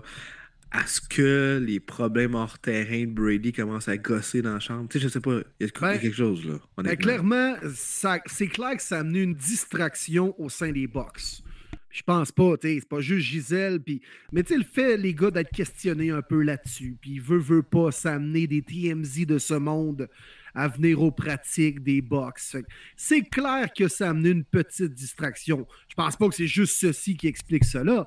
C'est pas euh, l'histoire de Gisèle qui fait que Mike Evans drop la balle tout seul sur sa planète alors que ça aurait dû être un touché. On peut blâmer Brady sur certains aspects. Il n'y a quand même pas des mauvaises stats. Les receveurs des Bucks actuellement, c'est pas fort, alors que c'était supposé être une de leurs forces. Mais en même temps, aide-les un peu, Brady. là. 49 passes tentées, alors que Fournette court pour 8 fois seulement. Tu sais, les Panthers menaient pas 21-0 après 4 minutes de jeu. Puis là, il faut que tu joues absolument du gros football de rattrapage. Tu sais, calme-toi. Brady a 45 ans, utilise-le euh, lorsque tu es capable d'établir ton jeu au sol, puis là, tu fais un bon dosage entre les deux. C'est mal coaché chez les Bucks actuellement. Puis oui, Brady a une part du blâme. C'est clair que ça en a une distraction. Ramenez-moi Bruce Arians. Puis, une de mes inquiétudes, le front 7 des Bucks contre une des pires, sinon la pire O-line de la NFL, de celle des Panthers. Puis tu te fais rouler dessus avec une moyenne de genre 7 ou 8 verges par course. Are you kidding me? Ouais. Puis l'autre bord, ben, seulement 46 verges par la course pour les Bucks, 2,9 verges par course. Euh, Il y a un problème. On a souvent dit, là, comme tu disais, là, euh, Martin, là, le- leur front seven est supposé être leur force, Vitavea et compagnie, Vitavi puis reste en vie. Écoute, Deontay Foreman qui court pour presque 8 verges la course contre eux autres, ça n'a pas de bon sens. Ah non, ça n'a pas de sens. Euh, ouais, non, c'est problématique avec les Bucks. Puis si ça ne change pas d'ici deux ou trois games, je pense qu'il va y avoir le bouton panique pas trop loin. Hey les boys, comptant commun. PJ Walker et Tyler Henneke. Oh boy. My- Vas-y. Ils doivent être invaincus quelque part. Les deux ont joué en 2020 dans la XFL et les deux, la même semaine, ont battu des futurs membres du Temple de la Renommée. PJ Walker et Tyler Tequila Heineke, pas le temps de niaiser. Ah ouais, par là. Dans vos dents, Tom Brady et Aaron Rodgers. Giants qui battent les Jacksonville Jaguars 23-17 pour aller à 6 et 1. Hey, bon match, ça. Très bon Ah, match. Écoute, ah ça bon? s'est joué jusqu'à la fin. Là. Puis écoute, c'est un plaqué à la ligne de 1 qui a permis aux Giants de sauvegarder cette victoire-là. Euh, crème, vraiment un match excitant. Hey, let's go, G-Men. Je les adore, moi, les Giants. Moi, je me range derrière les G-Men pour le reste de l'année, les boys. Tant que ça. Ah, oui, je l'ai déjà collé à mon chum G, qui est un fan des Giants depuis la première heure. Mais ouais, moi, les gars, je me range du côté des Giants cette année. Toujours aimé une équipe qui court avec la balle, qui fait confiance à ses gros bonhommes. J'adore Dable, Dexter Lawrence, je vous l'ai vendu dans le dernier podcast. Let's go, les G-Men. Big Blue Power, tabarouette. J'ai ma calotte. Let's go. Je tasse le brun pour le bleu d'ici la fin de l'année. Let's go, G-Men. Fait qu'après d'avoir blasté tout le monde, un running back qui est au poste de corps arrière, côté des Ravens, Tu vas me dire que t'aimes des Jones à Star comme QB? Non, non, pas que je l'aime. Mais j'ai le droit d'aimer la vibe des Giants actuellement. Puis Kim, D. Jones, il fait un job, là. Il fait un job, là. Je pense pas qu'il va répéter ses exploits, puis c'est encore peut-être la solution à long terme pour les Giants. Mais actuellement, on demande juste de faire le strict minimum, puis il le fait bien. C'est pour ça que tu gagnes. Tu regarde, on a vu Baker Mayfield en 2020 faire le strict minimum, puis il a connu une bonne saison. Case Keenum a guidé les Vikings jusqu'en finale de conférence. Tu sais, à un moment donné, quand le QB fait juste faire ce qu'on lui demande de faire, là, puis le reste de la job est fait par des playmakers autour, là, il y en a pas mal un en offensive chez les Giants, par contre, là, mais. C'est ça. Hey, non, let's go, man. Let's go, les Giants. 6-1. Puis là, écoute, ils affrontent les euh, Steelers en fin de semaine. Mm-hmm. Oui, exact. Les Seahawks, pardon. ah oui, c'est vrai. C'est une équipe qui débutait par S. Et puis moi, sincèrement, ce que j'aime jusqu'à maintenant, Brian Dable, ce qui a amené à cette équipe-là, c'est une confiance. Il utilise les joueurs de la bonne manière. Puis ce qu'il a demandé à Daniel Jones, c'est écoute, tu n'es peut-être pas le meilleur passeur, fais les bonnes passes au bon moment et surtout, tu as le droit de courir, tu es un athlète. Jusqu'à maintenant, Daniel Jones court en moyenne de 6 à 7 fois par game au minimum. Là, contre les Jaguars, il a couru 11 fois pour 107 verges puis un touchdown. Fait que ça devient comme un dual threat quarterback qu'on n'aurait jamais pensé avant. Puis il complémente bien Saquon Barkley. J'aime vraiment la façon dont on l'utilise. Puis il y a une partie aussi, je pense, de Dable qui dit Man, Daniel, tu veux un contrat, man? Un moment donné, ta santé, là, mets ça de côté. Tu vas te faire frapper, tu vas peut-être te blesser, mais crime, c'est en jouant de façon reckless un peu que tu vas être capable d'aller chercher ce contrat-là, puis il le fait bien actuellement. Fait que, crime, les G-Men, ça gagne, ça continue, 6-1, puis écoute, ils talonnent les Eagles. Les Eagles ont juste pas le droit de perdre, parce que s'ils perdent, les Giants sont juste derrière, c'est fou. Ben oui, puis les deux équipes ne se sont pas encore affrontées cette année. Ça va être intéressant, ce deux duels entre les G-Men et les Eagles. Ouais. Will, tu peux nous parler de tes euh, Browns qui sont allés perdre un match 23-20 à Baltimore? Ouais, écoute, euh, les Ravens ont failli choquer encore une fois. Hein. Ouh, j'aurais aimé ça. Ouh, j'aurais aimé ça. Mené par 10 points, restait deux minutes. Euh, les Browns reprennent la balle. Touché de Karim Hunt, 23-20. Parfait. Écoute, ils ont quasiment plus de time-out. Il en leur en reste juste un. On va courir la balle. GOK force le fumble à Justice Hill. Puis là, on reprend le ballon. Finalement, on ne peut compléter la remontée victorieuse ou même celle qui aurait forcé le match à aller en prolongation. Fait que la meilleure équipe a gagné. Bravo aux Ravens qui avaient commencé quand même un peu timide, mais qui se sont replacés. Les bons joueurs des Ravens ont été bons au bon moment. Euh, Mark Andrews a fait. Euh, été, plus tranquille. Il n'a rien fait.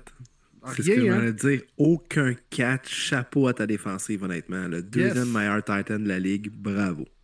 Ouais, puis euh, il était temps que la défensive offre une belle performance. Ça n'avait pas été le cas dans les dernières semaines. Fait garde, défaite, plein de choses positives. Les Ravens, c'était la meilleure équipe sur le terrain, puis ils se devaient de gagner ce match-là.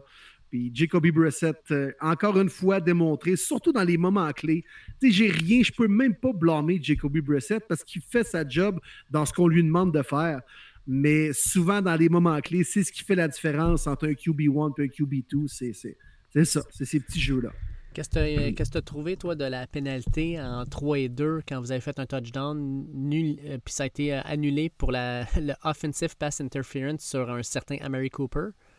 Ah, Écoute. Bah, je suis pas objectif ben ben non plus. Euh, même aussi, juste avant le field goal, il y a eu un false start qui, avec un joueur qui n'a pas bougé du tout. L'arbitre a comme mordu euh, au fait que le joueur défensif euh, a bougé pensant que le joueur offensif avait bougé. Mais bon, c'est pas un jeu qui fait une rencontre, mais la vallée de travail, mon Dave. Il se passe quoi avec la mort, vite, vite? Ah, Sans belge par la passe, ça va pas bien de ce temps-ci, la mort, là. Honnêtement, bizarre. Ben, je pense que les défensives donnent aucun respect à Devin Duvernay euh, avec Rashad Bateman qui est pas là. Je pense qu'ils font juste dire à Lamar écoute, on va te contenir, on va t'empêcher de courir. Puis nous en faisant des drives de 16, 17, 18 jeux avec des courtes passes, des... puis il est pas capable. Fait que malheureusement, ben, le fait qu'il n'y a pas d'armes auxquelles lancer, ça, ça fait mal à toute l'équipe je trouvais qu'il forçait le ballon un petit peu. Puis, tu sais, La mort, son pain et son beurre, ça va toujours rester la plus grande menace pour un carrière au sol. Bien des fois, il y avait beaucoup de terrain. Puis il forçait la balle, il essayait de trouver Mark Andrews sur le terrain. Puis vas-y, cool, man, cool. Puis je suis convaincu qu'il y aurait, eu de, de bien plus belles statistiques, qui aurait fait davantage plus mal aux Browns de cette façon. Je trouve qu'il force le ballon un peu trop, un peu à vouloir démontrer à tout le monde que ah, moi aussi, là, je vais passer le ballon puis je vais être payé comme un vrai carrière qui passe le ballon. Mais oublie pas ce qui t'a amené là non plus, la mort. Hey Martin, c'est à ton tour de nous parler de ton équipe alors que les Jets sont allés vous battre. Hey, nos trois équipes ont perdu en fin de semaine. Cochonnerie. Euh, Jets gagne contre Denver 16 à 9 alors que c'était Brett Ripien qui était le carrière de ton équipe. Qu'est-ce que tu as vu? Qu'est-ce que tu as remarqué si jamais tu as regardé quelque chose? Là? Ah, écoute, encore une fois, on laisse tomber une défensive qui a tout fait dans cette rencontre-là. Ça a été plutôt difficile d'arrêter le jeu au sol, surtout le jeu explosif de 62 verges de Brees Hall.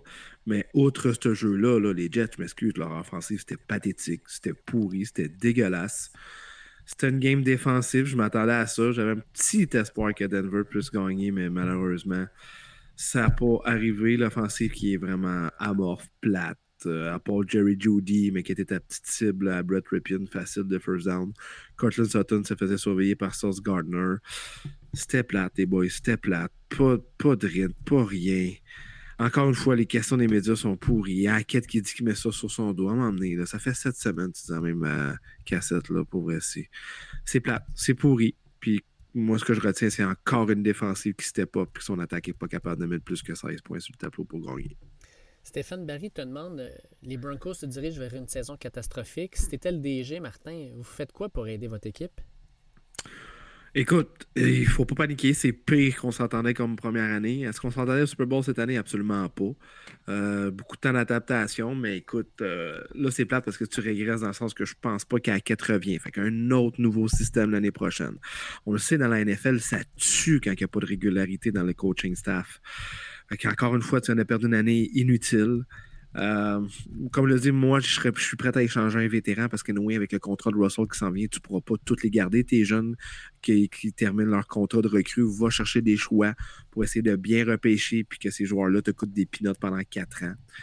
Euh, ça ressemble à ça, mes mots. Honnêtement, il ne faut pas paniquer non plus. On n'a pas le choix. On est avec Russ. Il faut le supporter. Il faut voir les années à venir. C'est une catastrophe cette année, mais n'y a pas de reconstruction ou de reset en tant que tel. Je pense qu'il y a moyen de s'en sortir pas pire.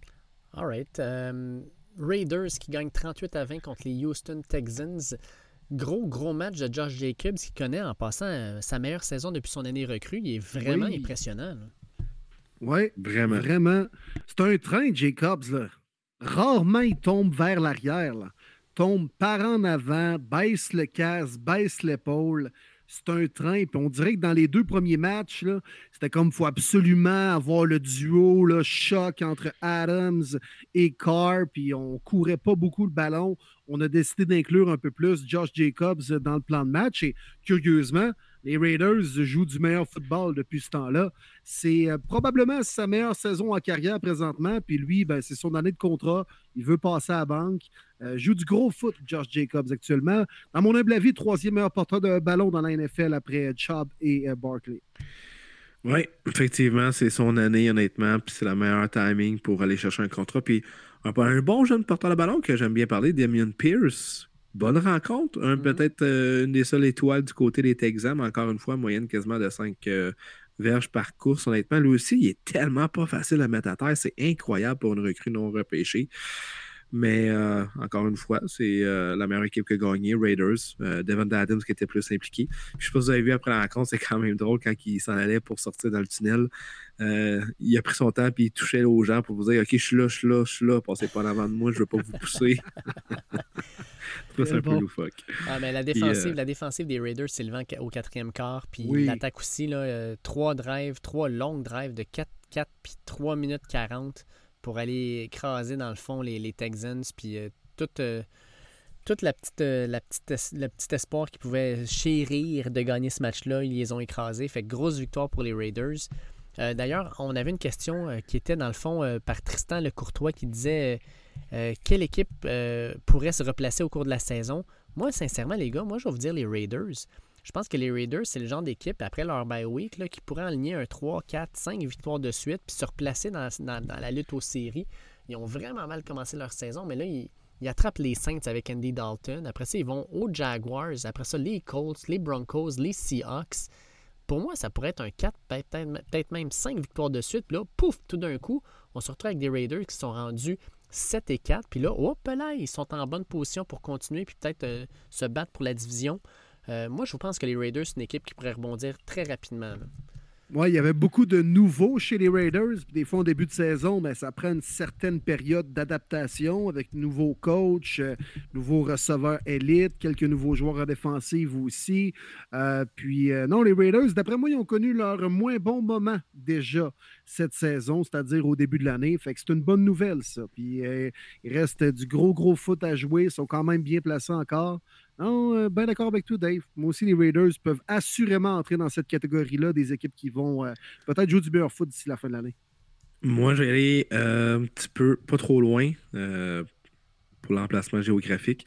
Les Niners, même si on mangé une volée bon? cette semaine, euh, je pense ouais. que c'est une équipe qui va rebondir quand même rapidement avec le retour de Trent Williams, la question de McCaffrey qui va être de plus en plus instaurée dans l'offensive.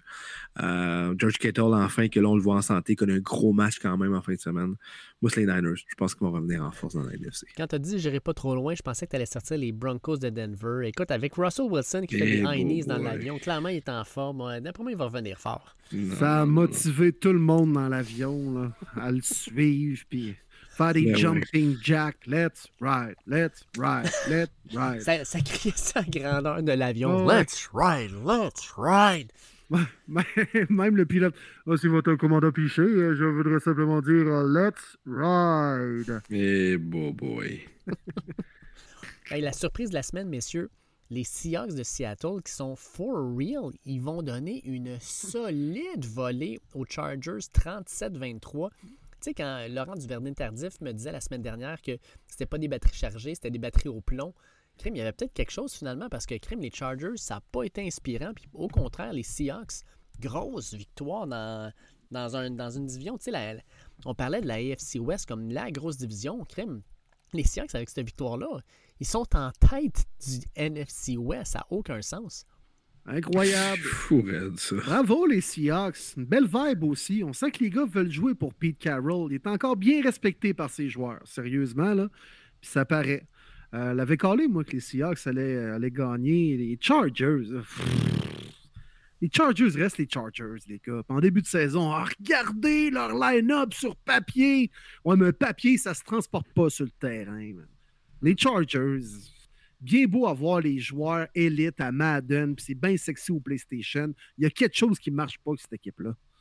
Puis je pense pas que l'entraîneur, c'est l'homme de la situation. Est-ce que Herbert, c'est tant un meneur que ça? Oui, il est bon. Est-ce que c'est tant un meneur? Euh, Oui, ils ont des blessés, je comprends. Tout le monde en a des blessés, là. Mais c'est pas chic, les Chargers. Non. Ils n'ont pas le bon coaching staff. Puis oui, je sais que tout le monde a des blessés, mais eux autres, c'est honnêtement souvent des positions importantes comme le left tackle, le centre. euh, Ah, Jackson, année après année, c'est fou. Oui, le, le CB. Mais lui, il se faisait burn. Il n'avait pas une bonne année. Oui, même cette année déjà, là. Il se faisait burn cette année, honnêtement. Lui, euh, ça paraissait que sa blessure. Puis c'est une grosse blessure. hein. Il y en a qui sont jamais revenus de cette blessure-là. Fait que ça se peut que ce soit une autre signature boss du côté des Chargers. Mais crédit aux Seahawks. Puis comme tu le dis, effectivement, les gars aiment jouer pour Pete Carroll. Puis Kenneth Walker, Watchley, honnêtement, il est, il- il est vraiment parti pour une grosse saison. Ah, puis parlant de blessure, euh, oups, DK Metcalf, le genou, et bobo, c'est Et- ça, ça peut être une, une- une- une blessure qui fait mal à cette équipe. Ouais, on dit que c'est pas saison terminée au moins. là. on s'attendait vraiment tout à un turn ACL. Lui il dit qu'il jouerait dimanche. là. Je pense pas que ce serait logique de faire ça. Là. Mais s'il peut juste manquer deux à quatre semaines, là, ça serait tellement une bonne nouvelle pour eux. Mais il- m'a l'air d'un gars vraiment logique en plus des Metcalf. Non, mais DK Metcalf, je pense qu'il a dit la même chose que Russ Wilson, parce que Russ Wilson, quand on lui a déclaré que, crème, tu penses-tu vraiment revenir cette semaine, puis il a déclaré, je pense que j'ai du sang un peu comme Wolverine, je guéris plus vite que les autres. Mais là, lâche-les, Dave Russell Wilson, pauvre Marty. Là. non, mais c'est une machine à quotes qui a aucun Mais non, je sais. Oh, Ouais, c'est le Wolverine. Veux-tu bien fermer ta gueule, toi? Tu peux pas craindre. Juste faire un toucher, man. C'est tout ce qu'on te demande. On te demande pas d'être un super-héros, mais de sortir Exact. des lames de tes jointures, là. On veut que tu joues au foot, là. Quand j'ai lu ça, là, écoute, je pensais à toi, Martin, je me dis, dois te dire, mais qu'est-ce qui se passe? Oh, j'ai juste fait swipe, mais oh, qui ferme sa gueule. Qu'est-ce que tu veux que je te dise? C'est lui, il aime ça parler de lui. Il est rendu désabusé, Marty, totalement. C'est triste pareil après cette semaine. Hein. Ah oui, écoute, c'est dans la façon de. Hein? C'est pas nécessairement la fiche, c'est dans la façon. Mm. Les Chiefs qui gagnent 44-23 contre les 49ers, puis je pense que cette victoire-là, les, Chiefs ont juste dit Hey, oh, by the way, on a la meilleure équipe sur le terrain, on a le meilleur carrière sur le terrain. On a une genre de Bugatti Chiron monté puis modifié en Patrick Mahomes. Et la Toyota Corolla, désolé, mais elle fera pas le poids. Puis ben, c'est ce qui s'est passé finalement. Fait que les Chiefs gagnent ça facilement. Puis la stat que je trouve vraiment nice, vous savez, dimanche c'était le National Titans Day. Travis Kelsey, 6 attrapés, 98 verges. George Kittle, 6 attrapés, 98 verges. En plus, ces deux grands chums, la grosse rivalité qu'on a eue les dernières années, qui est meilleur Titan entre les deux, c'était longtemps ces deux-là. Là, Mark Andrews s'est mêlé à la, à la carte, mais quand même nice. C'est sûr que les deux s'en sont parlé après la game, puis un gros hug, tout ça, c'est vraiment cool pareil. Mais clairement, les Chiefs, là, aïe, aïe, aïe, tu peux pas. Euh, ils sont tout seuls dans la FC West, tout simple que ça, ils sont tout seuls. Quelle machine offensive, hein? Quelle créativité offensive. On s'est changé des messages, les gars. Euh, durant ce match-là. Puis à un moment donné, ils font comme un jet sweep avec McCall Hardman. Puis volontairement, on ne bloque pas le meilleur joueur défensif des Niners, Nick Boza. On joue l'option sur lui. Puis on sait pertinemment s'il est bien le jeu, il va faire le tackle mais on veut que ce soit lui l'option pour permettre aux bloqueurs de monter au deuxième niveau puis d'être comme un lead block, un mur devant Hardman. C'est de toute beauté. Andy Reid, malgré ses années, il se réinvente tout le temps. C'est de la poésie, man, l'offensive des Chiefs. C'est incroyable. Le Commotion Ball entre les Steelers et les Dolphins. Mm. Les Dolphins gagnent ça 16-10. Finalement, les deux carrières finissent sur deux pattes. Euh, victoire des Dolphins. Puis Tua, qui a bien commencé le match, ça s'est terminé un petit peu en queue de poisson. Mais l'important, c'est la victoire à la fin. Puis jusqu'à maintenant, les Dolphins, avec Tua comme carrière, sont invaincus. Puis Tua, ça tente pas de glisser. Je sais pas, vous en souvenez. C'était-tu au deuxième, troisième quart? Oui, oui, oui il y avait de la place en masse pour glisser, il décide de se faire cogner. Je suis comme, oh my god, qu'est-ce qu'il fait là? Ah, puis je pense, les gars, on a tous eu le même feeling, ou du moins ceux qui étaient dans le stade à Miami dimanche soir, quand Tua rentrait en contact avec les joueurs défensifs, puis volontairement, il allait au contact au lieu de glisser par terre. Tout le monde était comme, Oui, ouais, je me souviens, je grinçais des dents. Ouais, hein? Vraiment. C'est assez ridicule. Puis c'est ça. Puis même certains analystes ont dit, euh, il semble des joueurs défensifs avaient l'air un peu de se retenir. Parce que tu ne veux pas être le gars qui a donné peut-être la commotion de trop à Toua, euh, qui lui euh, force à prendre sa retraite, puis que c'est toi qui lui a donné un coup de casse dommageable. Tu ne veux pas être ce gars-là. Mais à un moment donné, Toua, c'est parce qu'on joue au foot. Tout le monde connaît ton histoire et ton historique des dernières semaines. Arrive pas devant le joueur défensif, le Mike Backer, la tête baissée en voulant faire un casse-à-casse. Aide-toi, man! Mm. Exact, exact. Moi, être McDaniel, j'aurais donné vraiment un char de mal, puis effectivement, protège-toi. Là. Essaye pas de penser qu'aller chercher 3-4 verges de plus, ça va changer de quoi rendu là. là. On s'en fout. Puis on termine avec le Monday Night Football. Les, écoute, les Bears qui causent la surprise puis qui écrasent les Pats 33-14. Euh, Dave Mallet te demande comment Willie a trouvé la prestation du Offensive Rookie of the Year, Cole Strange. Euh, Ça a bien été, mon gars, pour ah, euh, le, le, récipiendaire du trophée. Non, non, mais pour la O-line des Pats, ça a été rough. Ouh là là, pas juste pour la O-line chez les Pats, là, mais sérieusement, les gars, là, Bill Belichick a été overcoaché. Pour cette game-là. C'est fou, hein? Clairement clairement, on a dit, sais, les Pats, on a un bon jeu au sol, on pilait d'en face dans nos adversaires dans les dernières semaines avec le jeu au sol. Puis là, on été capable de contrer ça défensivement chez les Bears, puis à faire garde, là, ça va être Mac Jones ou Zappi, on sait pas trop, là. Fait pile ou face, là. Finalement, c'est pas mal ça que ça a été, là. Mais on, va forcer ton corps arrière à passer le ballon avec tes receveurs de passe moyens, on va se le dire. Mais tu courras pas ici. Puis, euh, tandis que Justin Fields a connu un bon match. On a été sévère avec Justin Fields, mais à un moment donné, il faut rendre à César ce qui lui revient. Belle passe sur un screen à Herbert à un moment donné là, pour euh, pouvoir faire un toucher sur une course comme de 40 verges. Bravo aux Bears. Et Bill Belichick a été overcoaché. Puis Matt Eberflug s'était fait donner de la M la semaine passée alors qu'il ne laissait pas Fields vouloir courir et quand on dit qu'il faut vraiment utiliser les forces d'un joueur, puis Fields aussi, c'est un athlète. Puis c'était au Thursday Night Football contre Washington. Ça n'avait pas bien été de ce côté-là. L'offensive était pathétique. Puis là, on le voit faire ce qu'il a de mieux, bien courir le ballon. Il a bien protégé le ballon aussi, dégainer des passes importantes à Daryl Mooney. Mais c'était le fun d'avoir une offensive plus excitante, euh, beaucoup de verges au sol. C'est rare de voir ça à Foxborough, chez les Patriotes. J'étais vraiment, vraiment surpris. Je suis d'accord avec toi là-dessus. Euh, avant de rentrer dans euh, nos prédictions pour la prochaine semaine, je veux juste passer à travers les deux petites dernières, trois dernières questions qui me, qui me restent. Martin Hood nous demande que se passe-t-il avec les corps arrière vieillissants, les Russell Wilson, Matt Ryan, Aaron Rodgers, Tom Brady et quelques autres. Euh, est-ce que vous voyez quelque chose de particulier là-dessus? pour vrai, cette année, les boys, c'est impressionnant, hein, honnêtement. Là.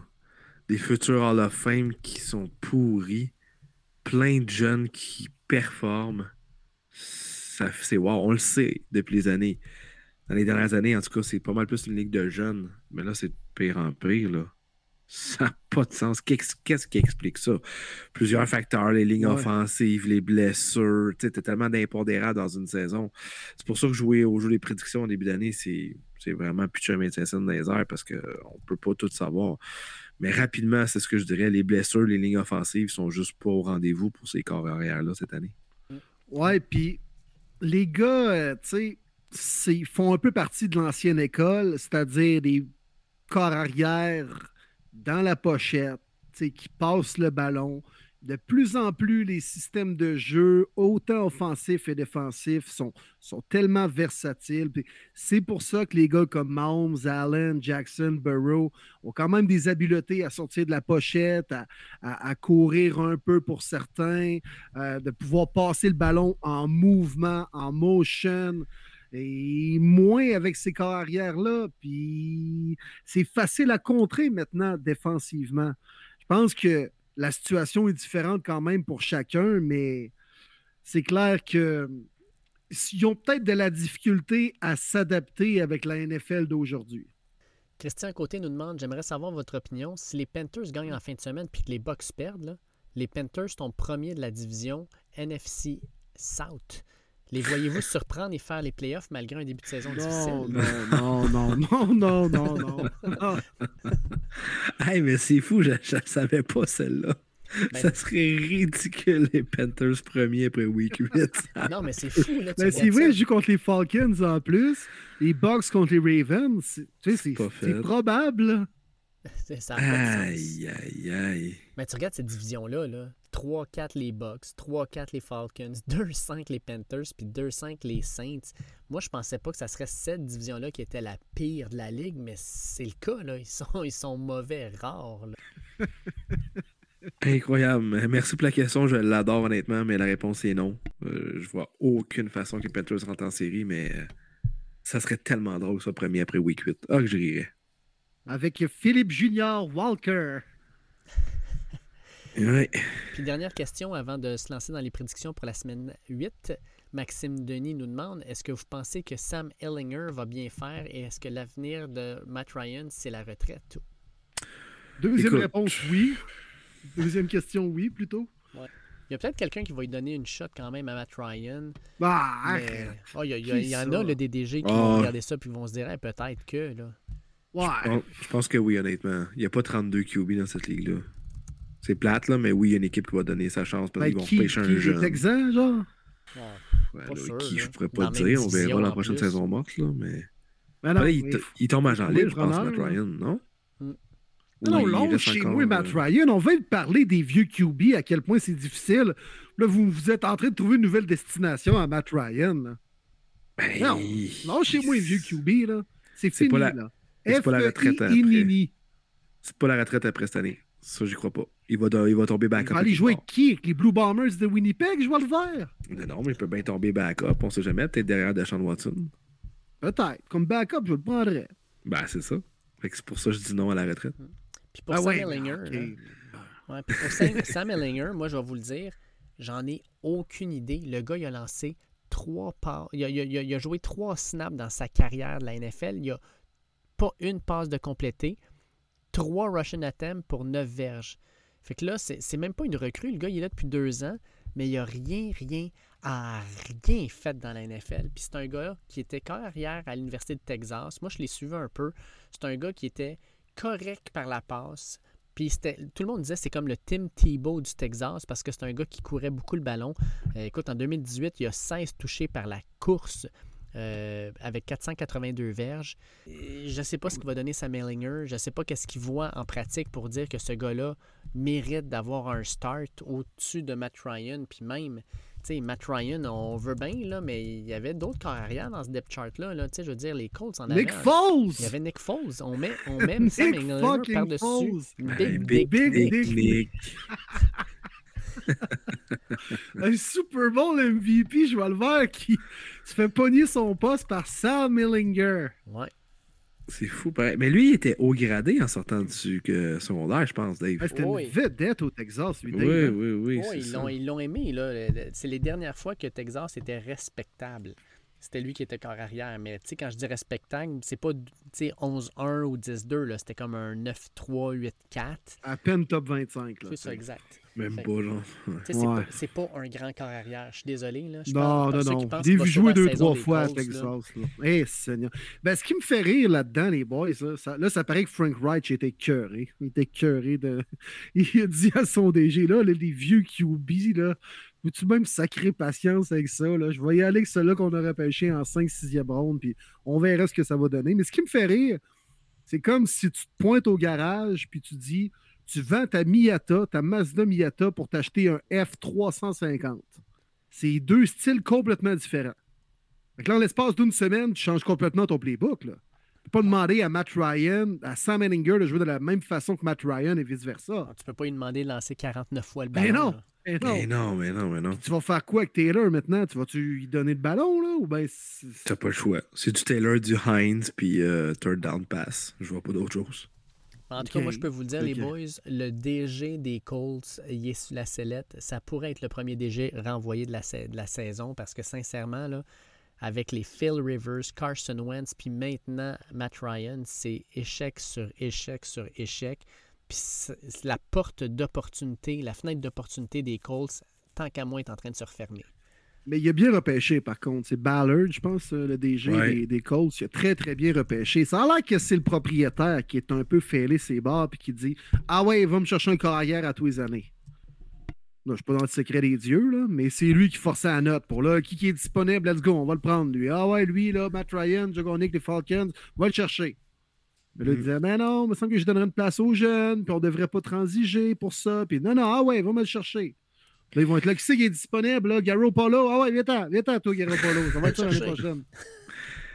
Mais tu sais, oui, oui, on, on- on juge quoi que ce soit, mais tu sais, si tu te mets à sa place, qu'est-ce qui est payant pour un propriétaire? C'est une game en playoff. C'est incroyable. C'est là que tu fais le bacon solide aussi. Ben oui, mais là, Carson Wentz t'a coûté les playoffs l'an passé, puis Matt Ryan t'es en train de faire la même chose cette année. Ouais, c'est sûr, mais tu sais, tu te dis que tu avais Sam Ellinger sinon seulement.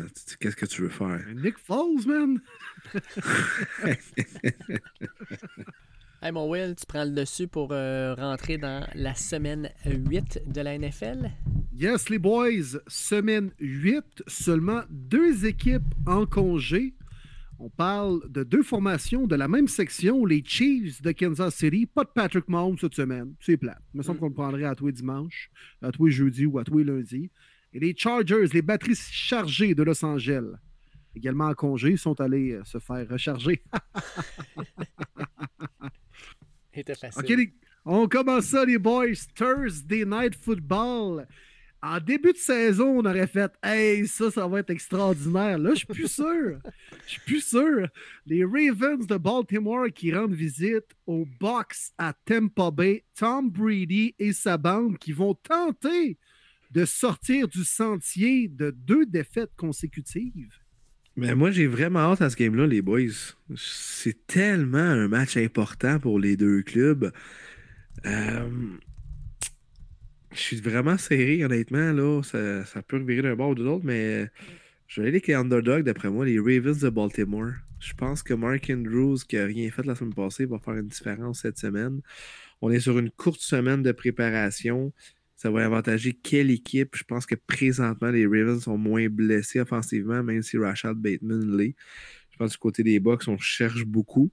On joue à domicile, je peux comprendre, mais euh, non, la défensive se cherche tellement du côté des Bucks. Je vais avec les Ravens. Je vais avec les Ravens aussi. Puis, euh, Martin, moi, je vais ajouter à ça, je vais y aller avec l'équipe avec, avec le meilleur coach. Puis, Arba, tant qu'à moi, est de loin le meilleur coach dans ce match-là. Il va préparer son équipe comme il faut. Il va avoir vu les game tapes des Bucks dans les dernières semaines. Il va voir qu'est-ce qui se passe. Puis, il va attaquer à la même place. Question de mal les faire paraître. Je pense que les déboires des Bucks vont juste continuer. Puis, les Ravens, tranquillement, pas vite, vont je pense qu'ils vont virer ça un peu. Je pense que Lamar va courir un peu plus avec la défensive des Bucks.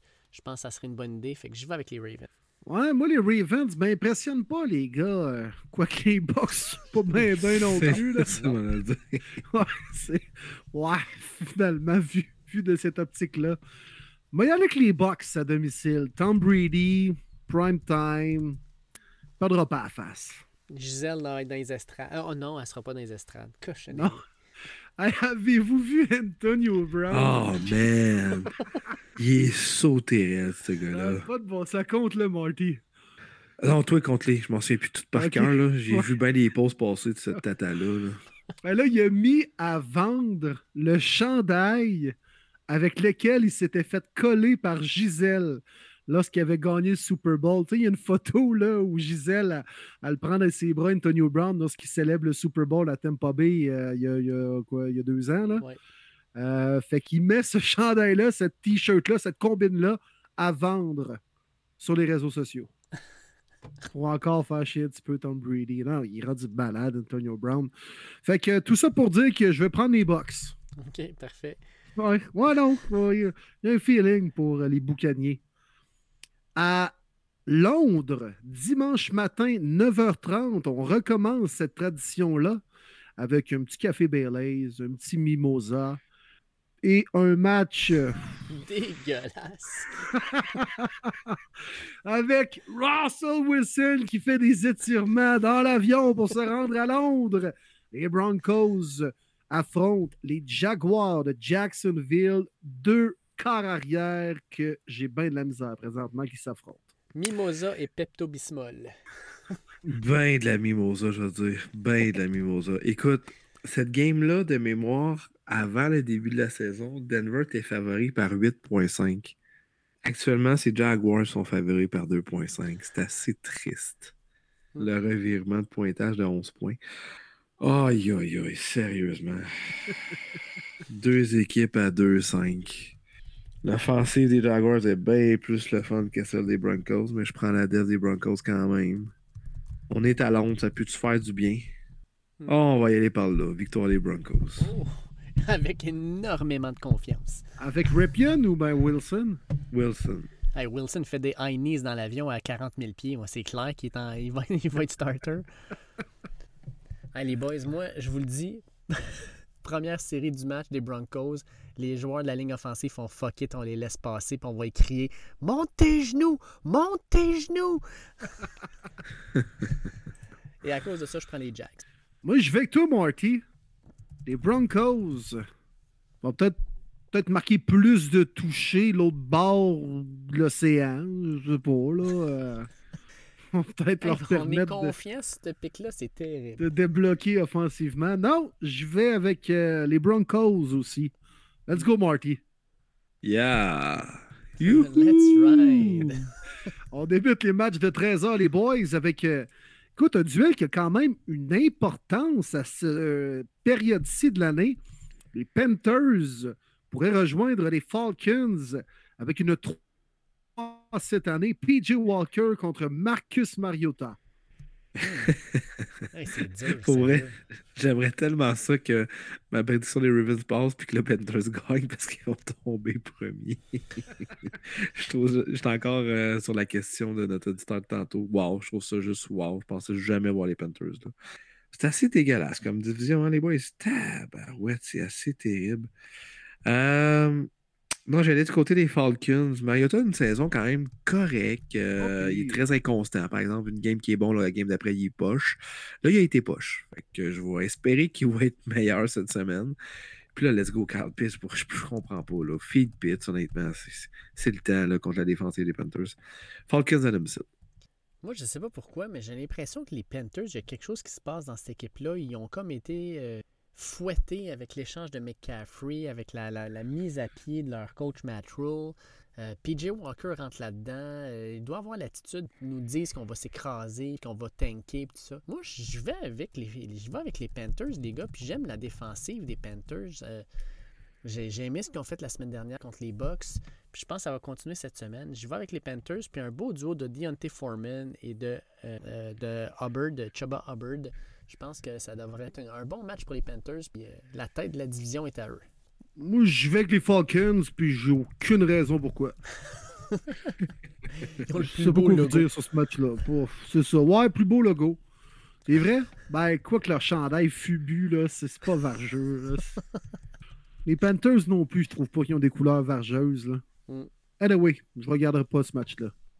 Les Bears, forts de leur victoire à Foxborough avec 33 points marqués, se rendent à Dallas dans le temple de Jerry Jones affronter la coriace défensive des Cowboys. Est-ce que les Bears vont être capables de mettre 30 points pour une deuxième semaine de suite?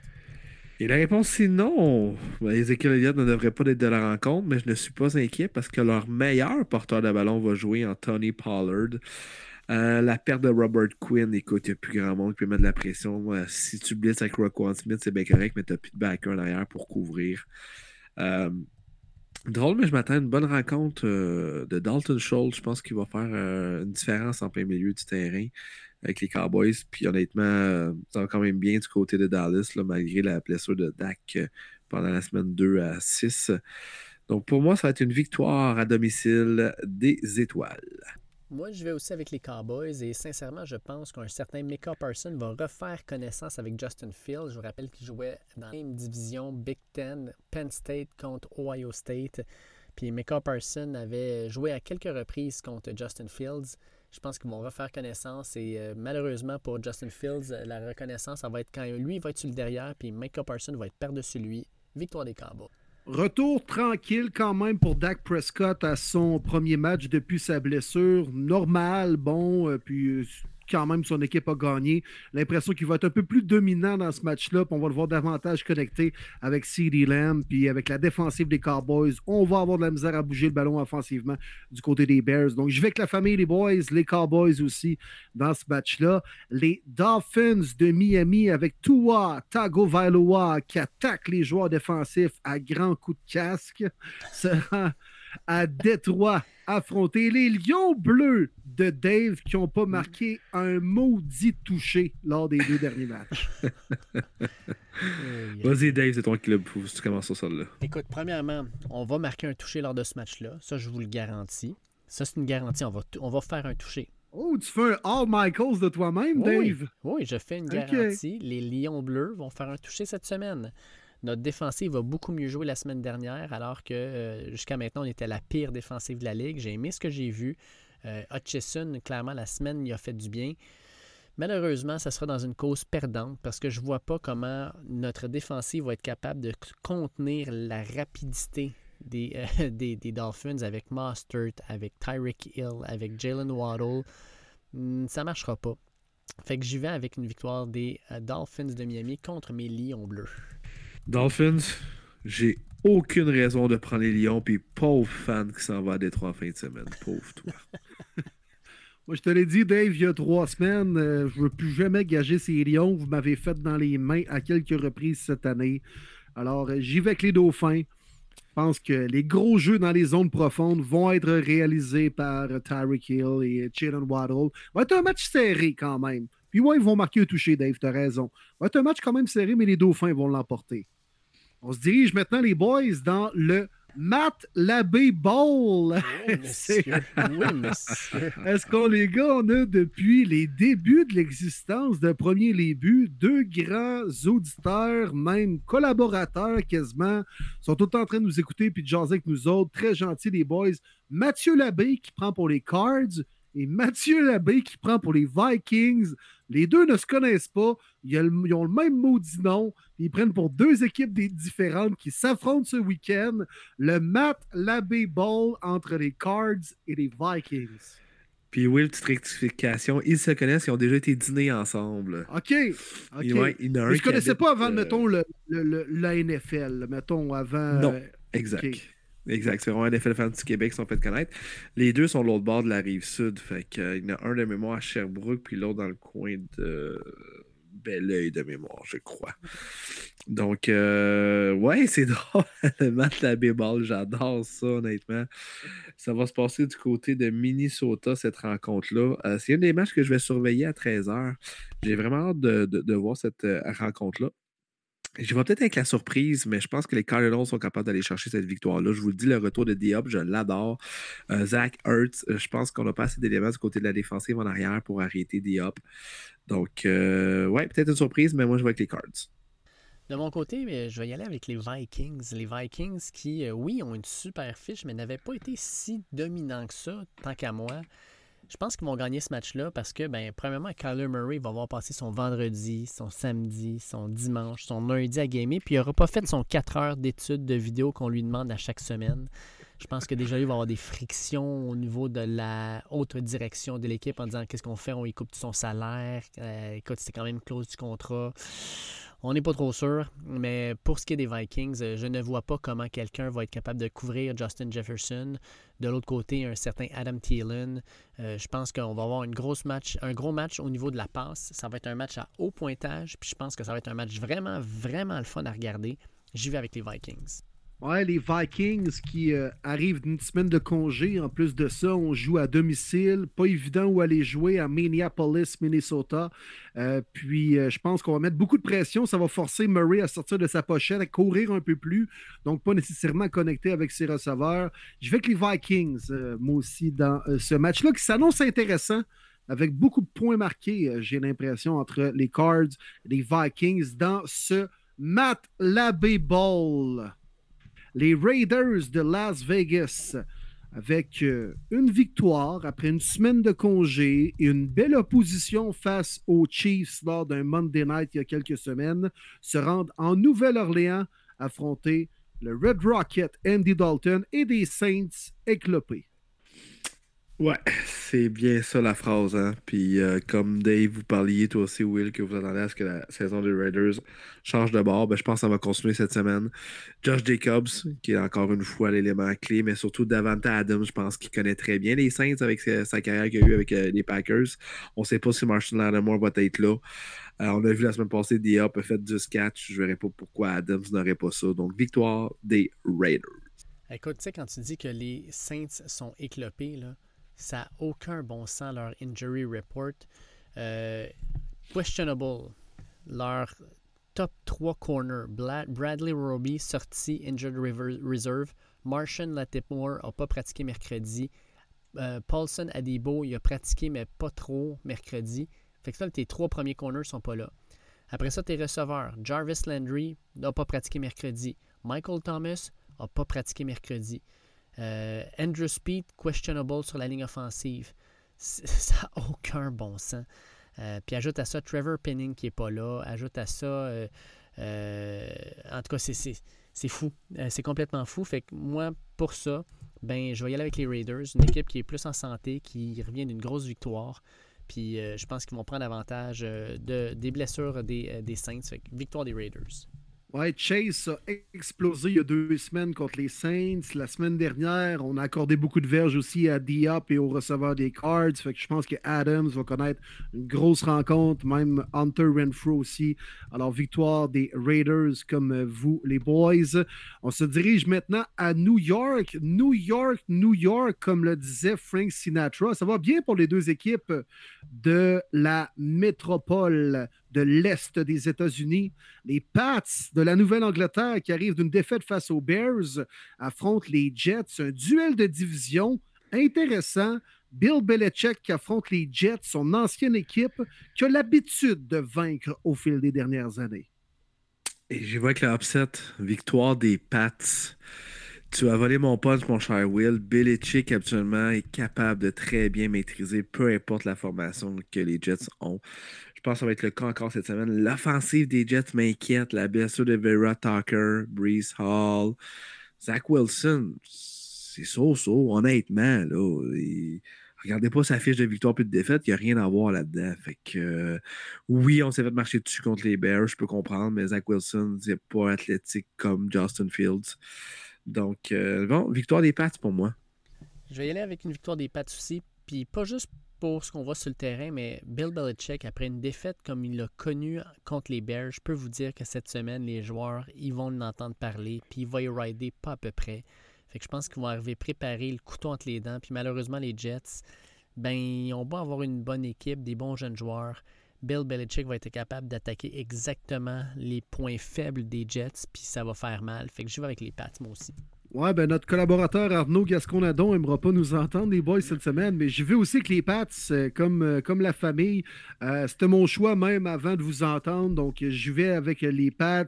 Les Jets, ça va être un mini retour sur Terre, j'ai l'impression, en fin de semaine, puis c'est correct, euh, on déborde de confiance, on joue à la maison, peut-être un peu trop surconfiant. Là, Mac Jones a des choses à prouver aussi. On a annoncé que ça allait être lui le partant pour les Pats ce week-end. Il y a des choses à prouver, il le sait.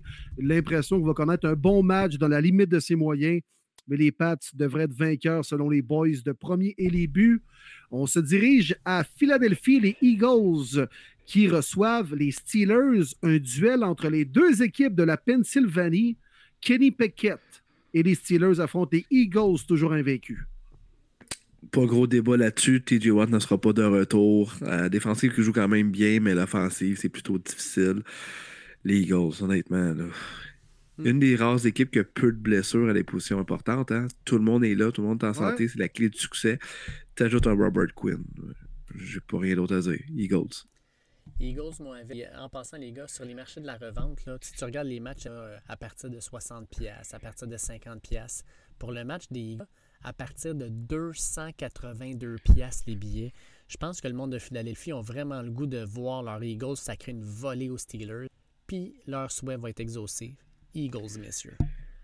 Ouais, Eagles aussi, euh, assurément. C'est malade à Philadelphie en ce moment. Tu as les Eagles qui sont parfaits, les Phillies en série mondiale. Tu as le Union de Philadelphie, je ne suis pas trop dans MLS aussi, qui est dans le corridor présentement. Il y a du gros sport à Philly, une grosse ville de sport.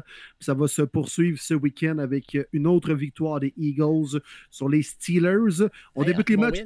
Oui, juste une petite affaire de même. Ton frère, on le sait, c'est un gros, gros fan des Eagles. Il vit ça comment présentement, euh, ce début de saison-là?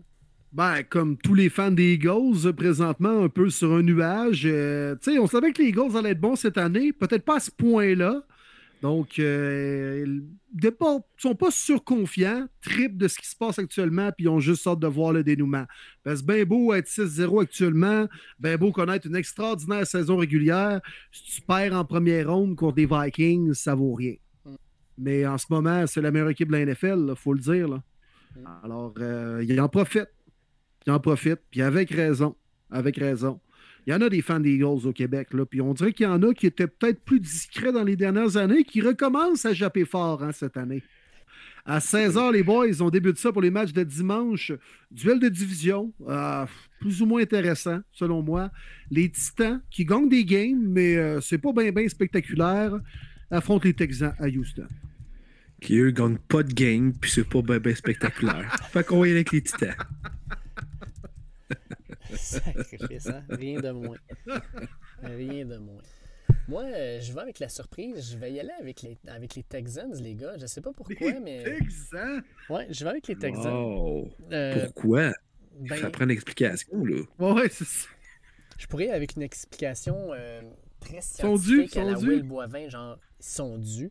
Euh, mais premièrement, les Titans, euh, malgré les victoires qu'ils ont accumulées, il y a quelque chose dans cette équipe-là qui me dérange parce qu'ils n'ont pas eu de victoire vraiment convaincante. Ils ont, ils ont gagné contre Indy, mais par 9 seulement. Washington, ils battent, mais par 4. Ils ont battu les Colts, mais par 7. Ils ont battu Las Vegas, mais par 2. Euh, je pense que les Texans, Davis Mills a connu son meilleur match de la saison la semaine dernière. Euh, Damon Pierce, j'aime vraiment ce que je joue. Euh, au niveau défensif, Jalen Petrie, j'adore ce que je vois de ce safety-là. Je sais pas pourquoi, mais j'ai l'impression que les Titans, au niveau de la passe, ils de la misère. Fait qu'on va essayer de juste embouteiller le centre du terrain pour essayer de ralentir Derrick Henry. Je pense qu'on va avoir des gros jeux euh, de Pierce, de peut-être que peut-être une petite passe à, Cook, à Brendan Cooks euh, de la part de Mills. Je sais pas, je pense que ça va être un match à low pointage, à bas pointage. Puis je pense que les Texans causent la surprise. Je vais avec une victoire des Texans. Moi, je vais faire ce cours, les boys, parce que ça fait déjà beaucoup trop de temps qu'on passe sur le match entre les Titans et les Texans. Moi, y aller avec l'équipe qui débute par un T, mais qui finit en Itan. Donc, les Titans. C'est bon. Euh, j'aime ça, Dave. J'aime ça, Dave. Tu te mouilles. C'est correct. J'aime, j'aime ton explication.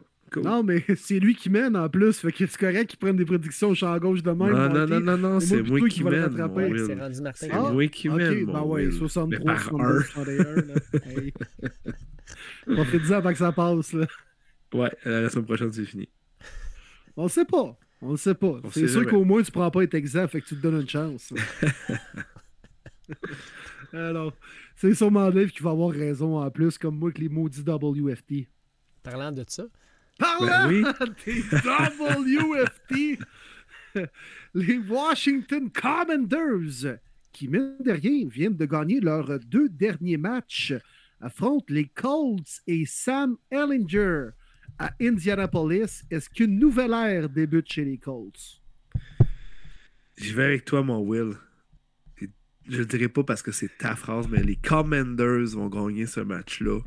Je pense qu'on va euh, profiter euh, du succès qu'on a eu la semaine passée de battre une équipe qu'on s'attendait peut-être pas, les Packers. On va jouer sur la route Indianapolis. Ça sera pas facile, ça va être physique en chien. Va vraiment falloir arrêter le jeu au sol parce que si on n'est pas capable, on sait, c'est terminé. Euh, je pense qu'on va être capable. On va un bon plan de match de Ron Rivera. Du côté de l'offensive, euh, Terry McLaurin, c'est la première fois qu'il revient jouer à domicile. Je pense que ça va le primer. J'ai pris un autre touché cette semaine. Victoire des Commanders. je vais moi avec avec une victoire de Washington. Euh, je pense que quand tu regardes le milieu de cette ligne-là, qu'il y a Darren Payne, Jonathan Allen, puis Montez Sweat qui joue du maudit gros football. Je pense qu'ils vont être capables de ralentir Jonathan Taylor. Sam Ellinger il va avoir un dur réveil que crème la NFL, c'est pas la NCAA. Et grâce à cette victoire-là, Washington monte à 500, ce qui fera en sorte que toutes les équipes du NFC East seraient 500 et plus. Qui aurait pu dire ça en début de saison qu'à la semaine 8, les quatre équipes du NFC East seraient au-dessus de 500? Je pense que personne n'aurait pu prédire ça. C'est la magie de la NFL. Puis ça serait la meilleure division, je peux pas croire. C'est fou, Ok, ça. J'aime ça, les boys, quand les, euh, le trio de premier et les buts se range derrière Tyler Tequila, Heineke, pas le temps de niaiser, mais surtout les WFT! Hey, là, Oh t'as des que voisins oui! qui doivent se réveiller. Voyons, qu'est-ce que c'est ça, ce bruit-là? C'est ah, c'est Will qui crie. Ok, yes, c'est d'abord. Il nous plug encore ces maudits Washington Team, je sais pas quoi, là. C'est ça que mes voisins sont en train de se dire, là. Non, non. Washington pour une troisième de suite. BSG WFT. Yes.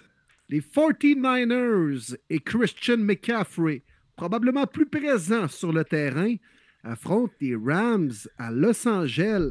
À première vue, ça a le potentiel quand même d'être un bon match, là, les boys. Moi, c'est un des meilleurs matchs que j'ai le plus hâte de voir en fin de semaine. Honnêtement, j'adore cette rivalité-là. C'est du bonbon. On le sait, Sean McVay mange toujours Cliff Kingsbury, mais Cal Shanahan mange Sean McVay. Victoire des Niners pour moi cette semaine. Match ultra important pour les deux équipes. Les Rams qui reviennent d'un bye week, mais non, je pense que la magie McCaffrey, on va la sentir. Puis quand tu dis ça, là, C'est parce que Shanahan, il est 8-3 contre McVeigh.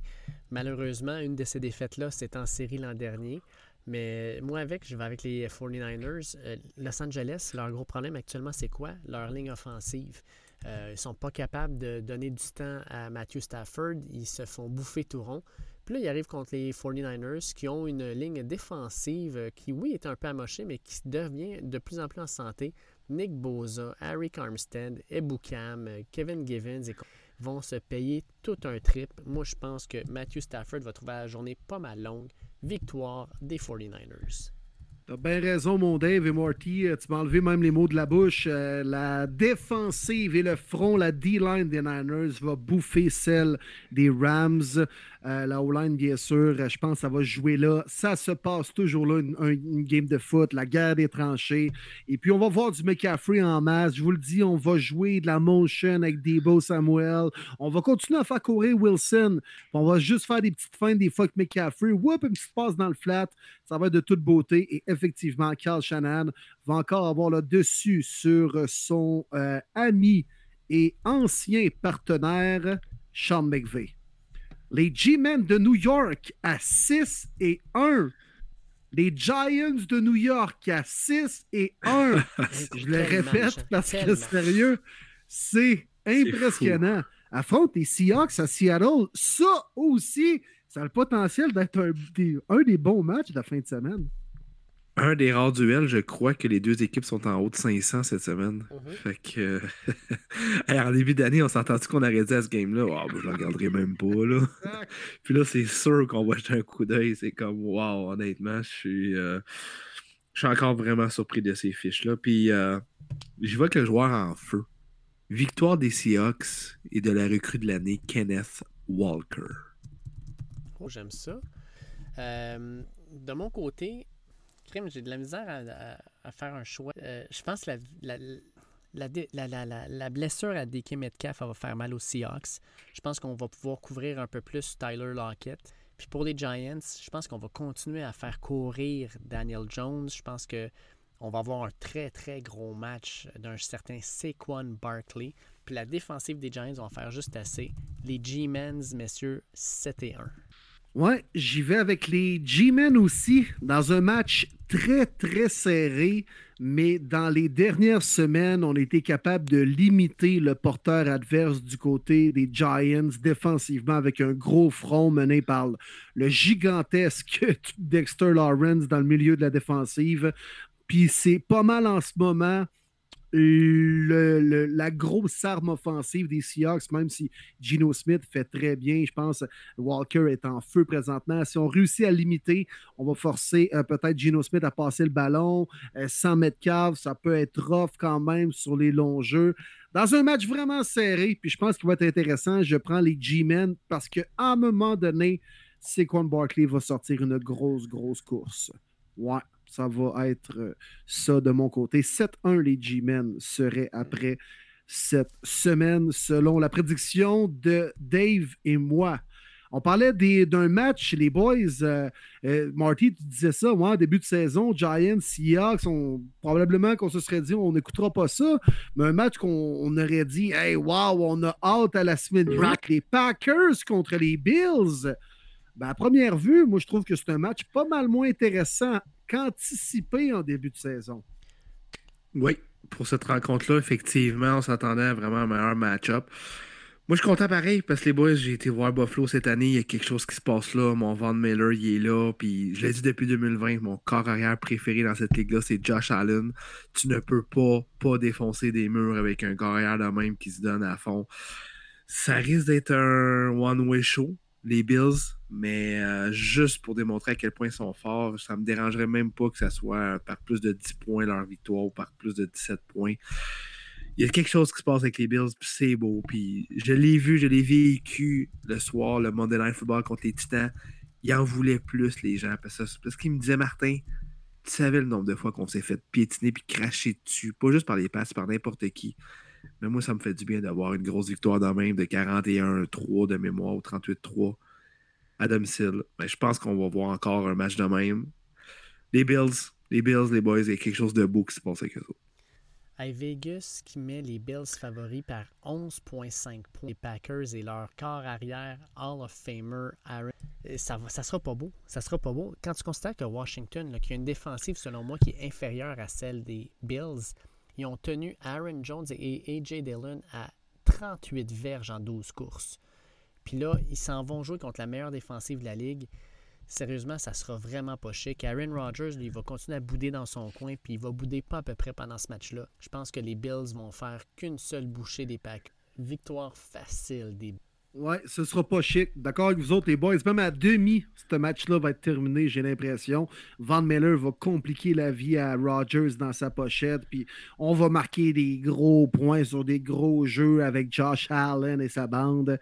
En victoire facile, comme vous autres, les boys de la Bills Mafia, dans la Bills Mafia. On se transporte à lundi, dernier match de la semaine 8. Soirée. De l'Halloween dans le vrai. Pound de Cleveland. Waf, waf, waf! Here we go, brownies! Here we go! Waf, waf! Ça va japper, les gens vont être déguisés en chien, en tout ce que vous voulez. Mais là, Joe Burrow va arriver avec son déguisement de badass et son cigare à la bouche. Puis il va battre les Browns. Et ça, Will, j'adore cette rivalité de l'Ohio. Peu importe la fiche, même dans ton année où tu n'avais pas eu de victoire, c'est des bons matchs à haut pointage à chaque fois. Ça se termine souvent au quatrième quart. Puis je m'attends encore à ça, honnêtement. Peut-être pas au quatrième, plus fin, peut-être troisième quart, on va savoir que les Bengals, ils, ils vont gagner cette rencontre-là, mais c'est pas grave. Je m'attends à du gros Nick Chubb, je m'attends à ce qu'Amari Cooper fasse des gros attrapés. L'autre côté, pas besoin d'en parler, il y a tellement de playmakers. Oui, victoire des Bengals, mais je suis excité par ce Monday Night Football-là. Je vous le dis, Yes. il va en avoir des points, ça va être une soirée fantasy, ça va être le fun. On va avoir du plaisir. Deux équipes qui s'aiment pas trop dans l'Ohio. J'aime ça, j'aime ça, mais désolé, Will, c'est sûr, ça va être une victoire des Bengals. Ben oui. Moi, je vais avec victoire des Bengals, mais surtout, ma prédiction, c'est pas tant l'issue du match. Je pense que Joe Burrow va arriver à ce match-là avec un côte de cuir ouvert, des lunettes fumées carrées, tel Arnold Schwarzenegger dans The Terminator. Je le vois là-dedans solide, arriver là, avec sa face robotique, puis ah ouais, on leur sac une volée. Ça serait écœurant. Ouais, puis tu sais, Monday night, soirée de l'Halloween dans le Dak Pound, la NFL a bien choisi. Mm. La NFL a bien choisi, mais victoire des Bengals comme vous autres, les boys. Je pense que Joe Burrow est parti for the real cette année. Mais les Browns jouent toujours bien en prime time, à la maison en plus. Je pense qu'on va, on va chèrement vendre notre peau de chien. Puis en plus, c'est drôle, deux équipes oranges. En plus, Halloween. hey, ça fit. Tout est dans tout. hein. Mais, C'est débile. C'est nous autres qui a donné cette idée-là à la NFL, qui nous a encore piqué notre idée, là, ou ben... Non, celle-là, j'ai pas eu le temps de la mijoter, je vais être bien franc. là. Ouais. Ben, s'ils me l'avaient demandé, je leur aurais dit, euh, je leur aurais dit que c'est une bonne, euh, une bonne idée. Ouais, mais moi, je leur donne plus rien, ils nous volent tout. Ouais, c'est ça. Sans nous donner crédit en plus, les C'est ça. Ah, ça. il aurait pu mettre dans le orange, là, il aurait pu mettre, mettons, euh, je sais pas moi, les Broncos de Denver, sais, euh, let's Non, ride. non, lâche-moi Broncos pour un prime time. Lâche-moi Broncos pour un prime time, Non, mais j'aurais aimé, Ouais. ça, aimé ça, mettons, Russell Wilson à l'Halloween, il se serait déguisé en, en Russell Wilson. Il serait arrivé avec son propre chandail comme au camp d'entraînement. Ouais, ouais, ouais, ouais, ouais. Non, c'est correct. J'étais assez prime time Denver. Je suis Ouais. très, très content. J'en veux plus de l'année. là. Je veux C'est correct, là. On a assez. Ils ont fait, je pense, deux touchés en six matchs prime time, là. C'est assez. Exact. Exact. Bon. Gros show, Hey, les boys, encore une Gros fois. show. Hey, merci honnêtement à tous les auditeurs. On a eu, je pense, 16 questions. C'est vraiment hot pour moi. On a eu beaucoup.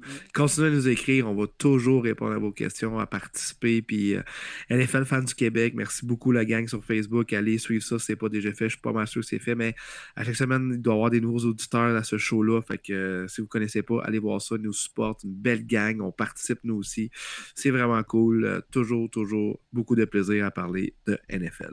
Très bon show, encore une fois, les boys. Puis là, Dave, tout un gros trip qui t'attend ce week-end, là. Oh que oui, messieurs, je serai samedi à Syracuse pour aller voir notre chum Mathieu Bergeron jouer contre Notre-Dame. Yeah! Première fois que Notre-Dame se pointe à Syracuse depuis 2003. Les Orange ont malheureusement perdu un match crève-cœur samedi dernier contre Clemson. Ils menaient 21-10. cochonnerie. J'aurais tellement aimé ça, une victoire, parce qu'on annonçait que si euh, Syracuse gagnait, College Game Day de ESPN descendait à Syracuse pour la première fois. Ça ne sera pas le cas. J'étais un petit peu déçu, mais on annonce premièrement une salle comble. On annonce un orange out, donc tout le monde doit être habillé en orange pour entrer dans la place. Ça va être assez épique. J'ai vraiment hâte de vivre ça. Puis, euh, ben, comme de fait, après, on va aller voir euh, notre chum Mathieu Bergeron. On va lui remettre un hoodie de premier début. Puis d'ailleurs, s'il y en a qui sont intéressés par des hoodies de premier début, laissez-nous un petit message privé. On va regarder ça. On commence à en faire imprimer quelques-uns. Euh, c'est vraiment sharp. Puis avec la saison froide qui s'en vient, ça va être parfait pour regarder des matchs de football. Ça coche. On souhaite une grosse victoire au chum Mathieu Bergeron. Tu nous parleras de ton périple, c'est sûr, la Ben semaine oui, prochaine sur le show. Il faut absolument. Tu peux même enregistrer quelque chose si tu veux là-bas avec Mathieu. Puis on va mettre ça ici là, sur le show la semaine prochaine. Bref, let's go Syracuse. On se remonte de cette défaite-là. euh, Crève-cœur qui a vraiment passé proche la semaine passée. Puis on va aller battre Notre-Dame à la maison. Let's go Mathieu. Let's go, Matthew. Let's go, mon Dave. Profites-en. Nice trip. T'es un fan de college en plus. Ça va être une belle expérience, mon gars. Enjoy. Puis bien hâte de t'entendre faire euh, ton compte-rendu la semaine prochaine dans ce podcast Premier Début.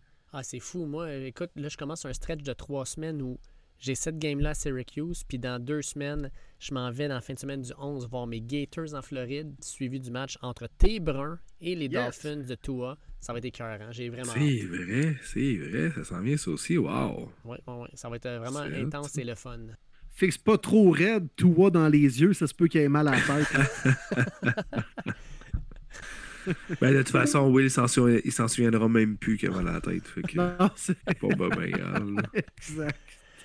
Hey, euh, encore Ah, une fois, merci les boys, c'est vraiment le fun. Puis euh, écoutez, à tout le monde qui nous écoute, euh, un énorme merci. merci. Euh, partagez, en passant, partagez la bonne nouvelle, partagez nos épisodes, notre podcast, parlez-en. Euh, c'est un privilège d'être dans vos oreilles à chaque semaine, puis on a toujours énormément de plaisir à parler de football ensemble, mais aussi avec vous. Fait que un gros, gros, gros merci à tout le monde. Yes, bonne semaine 8 à tous. Mi-saison ou presque. Mais Ouais. on- il reste encore beaucoup de bon football. Il faut pas, faut pas trop s'inquiéter. Semaine où encore les vieux corps arrière auront de la difficulté, les boys. Ben, ils joueront Ouais. pas. Matt Ryan sur le banc. Il n'y a pas juste lui. Ah, Il y a Rogers Russell a trouvé ça long. qui fait des étirements dans l'avion. là. Ok, ok. J'espérais qu'on finissait pas avec Russell, ce podcast-là. Non, Ça non, fait mais Brady aussi, il en arrache. là. Brady aussi, on va le dire. là. Brady, il pète des, il pète des tablettes. Ouais, ça, ça fait longtemps. Ouais, exact. Bon, ben, ben allez acheter le chandail euh, à Antonio Brown, les boys, là, que Gisèle a déjà serré. Je pense que c'est une pièce de collection, ça. Ça, ça va être le plus proche que tu vas avoir été de Gisèle dans ta vie. Exact. Ce sera déjà assez proche pour moi, en Et plus. Voilà. Hey, euh, bon, bon, bon- bonne boys. semaine de week-end. Allez, Bonne bonne semaine de foot. Bye bye. Ciao.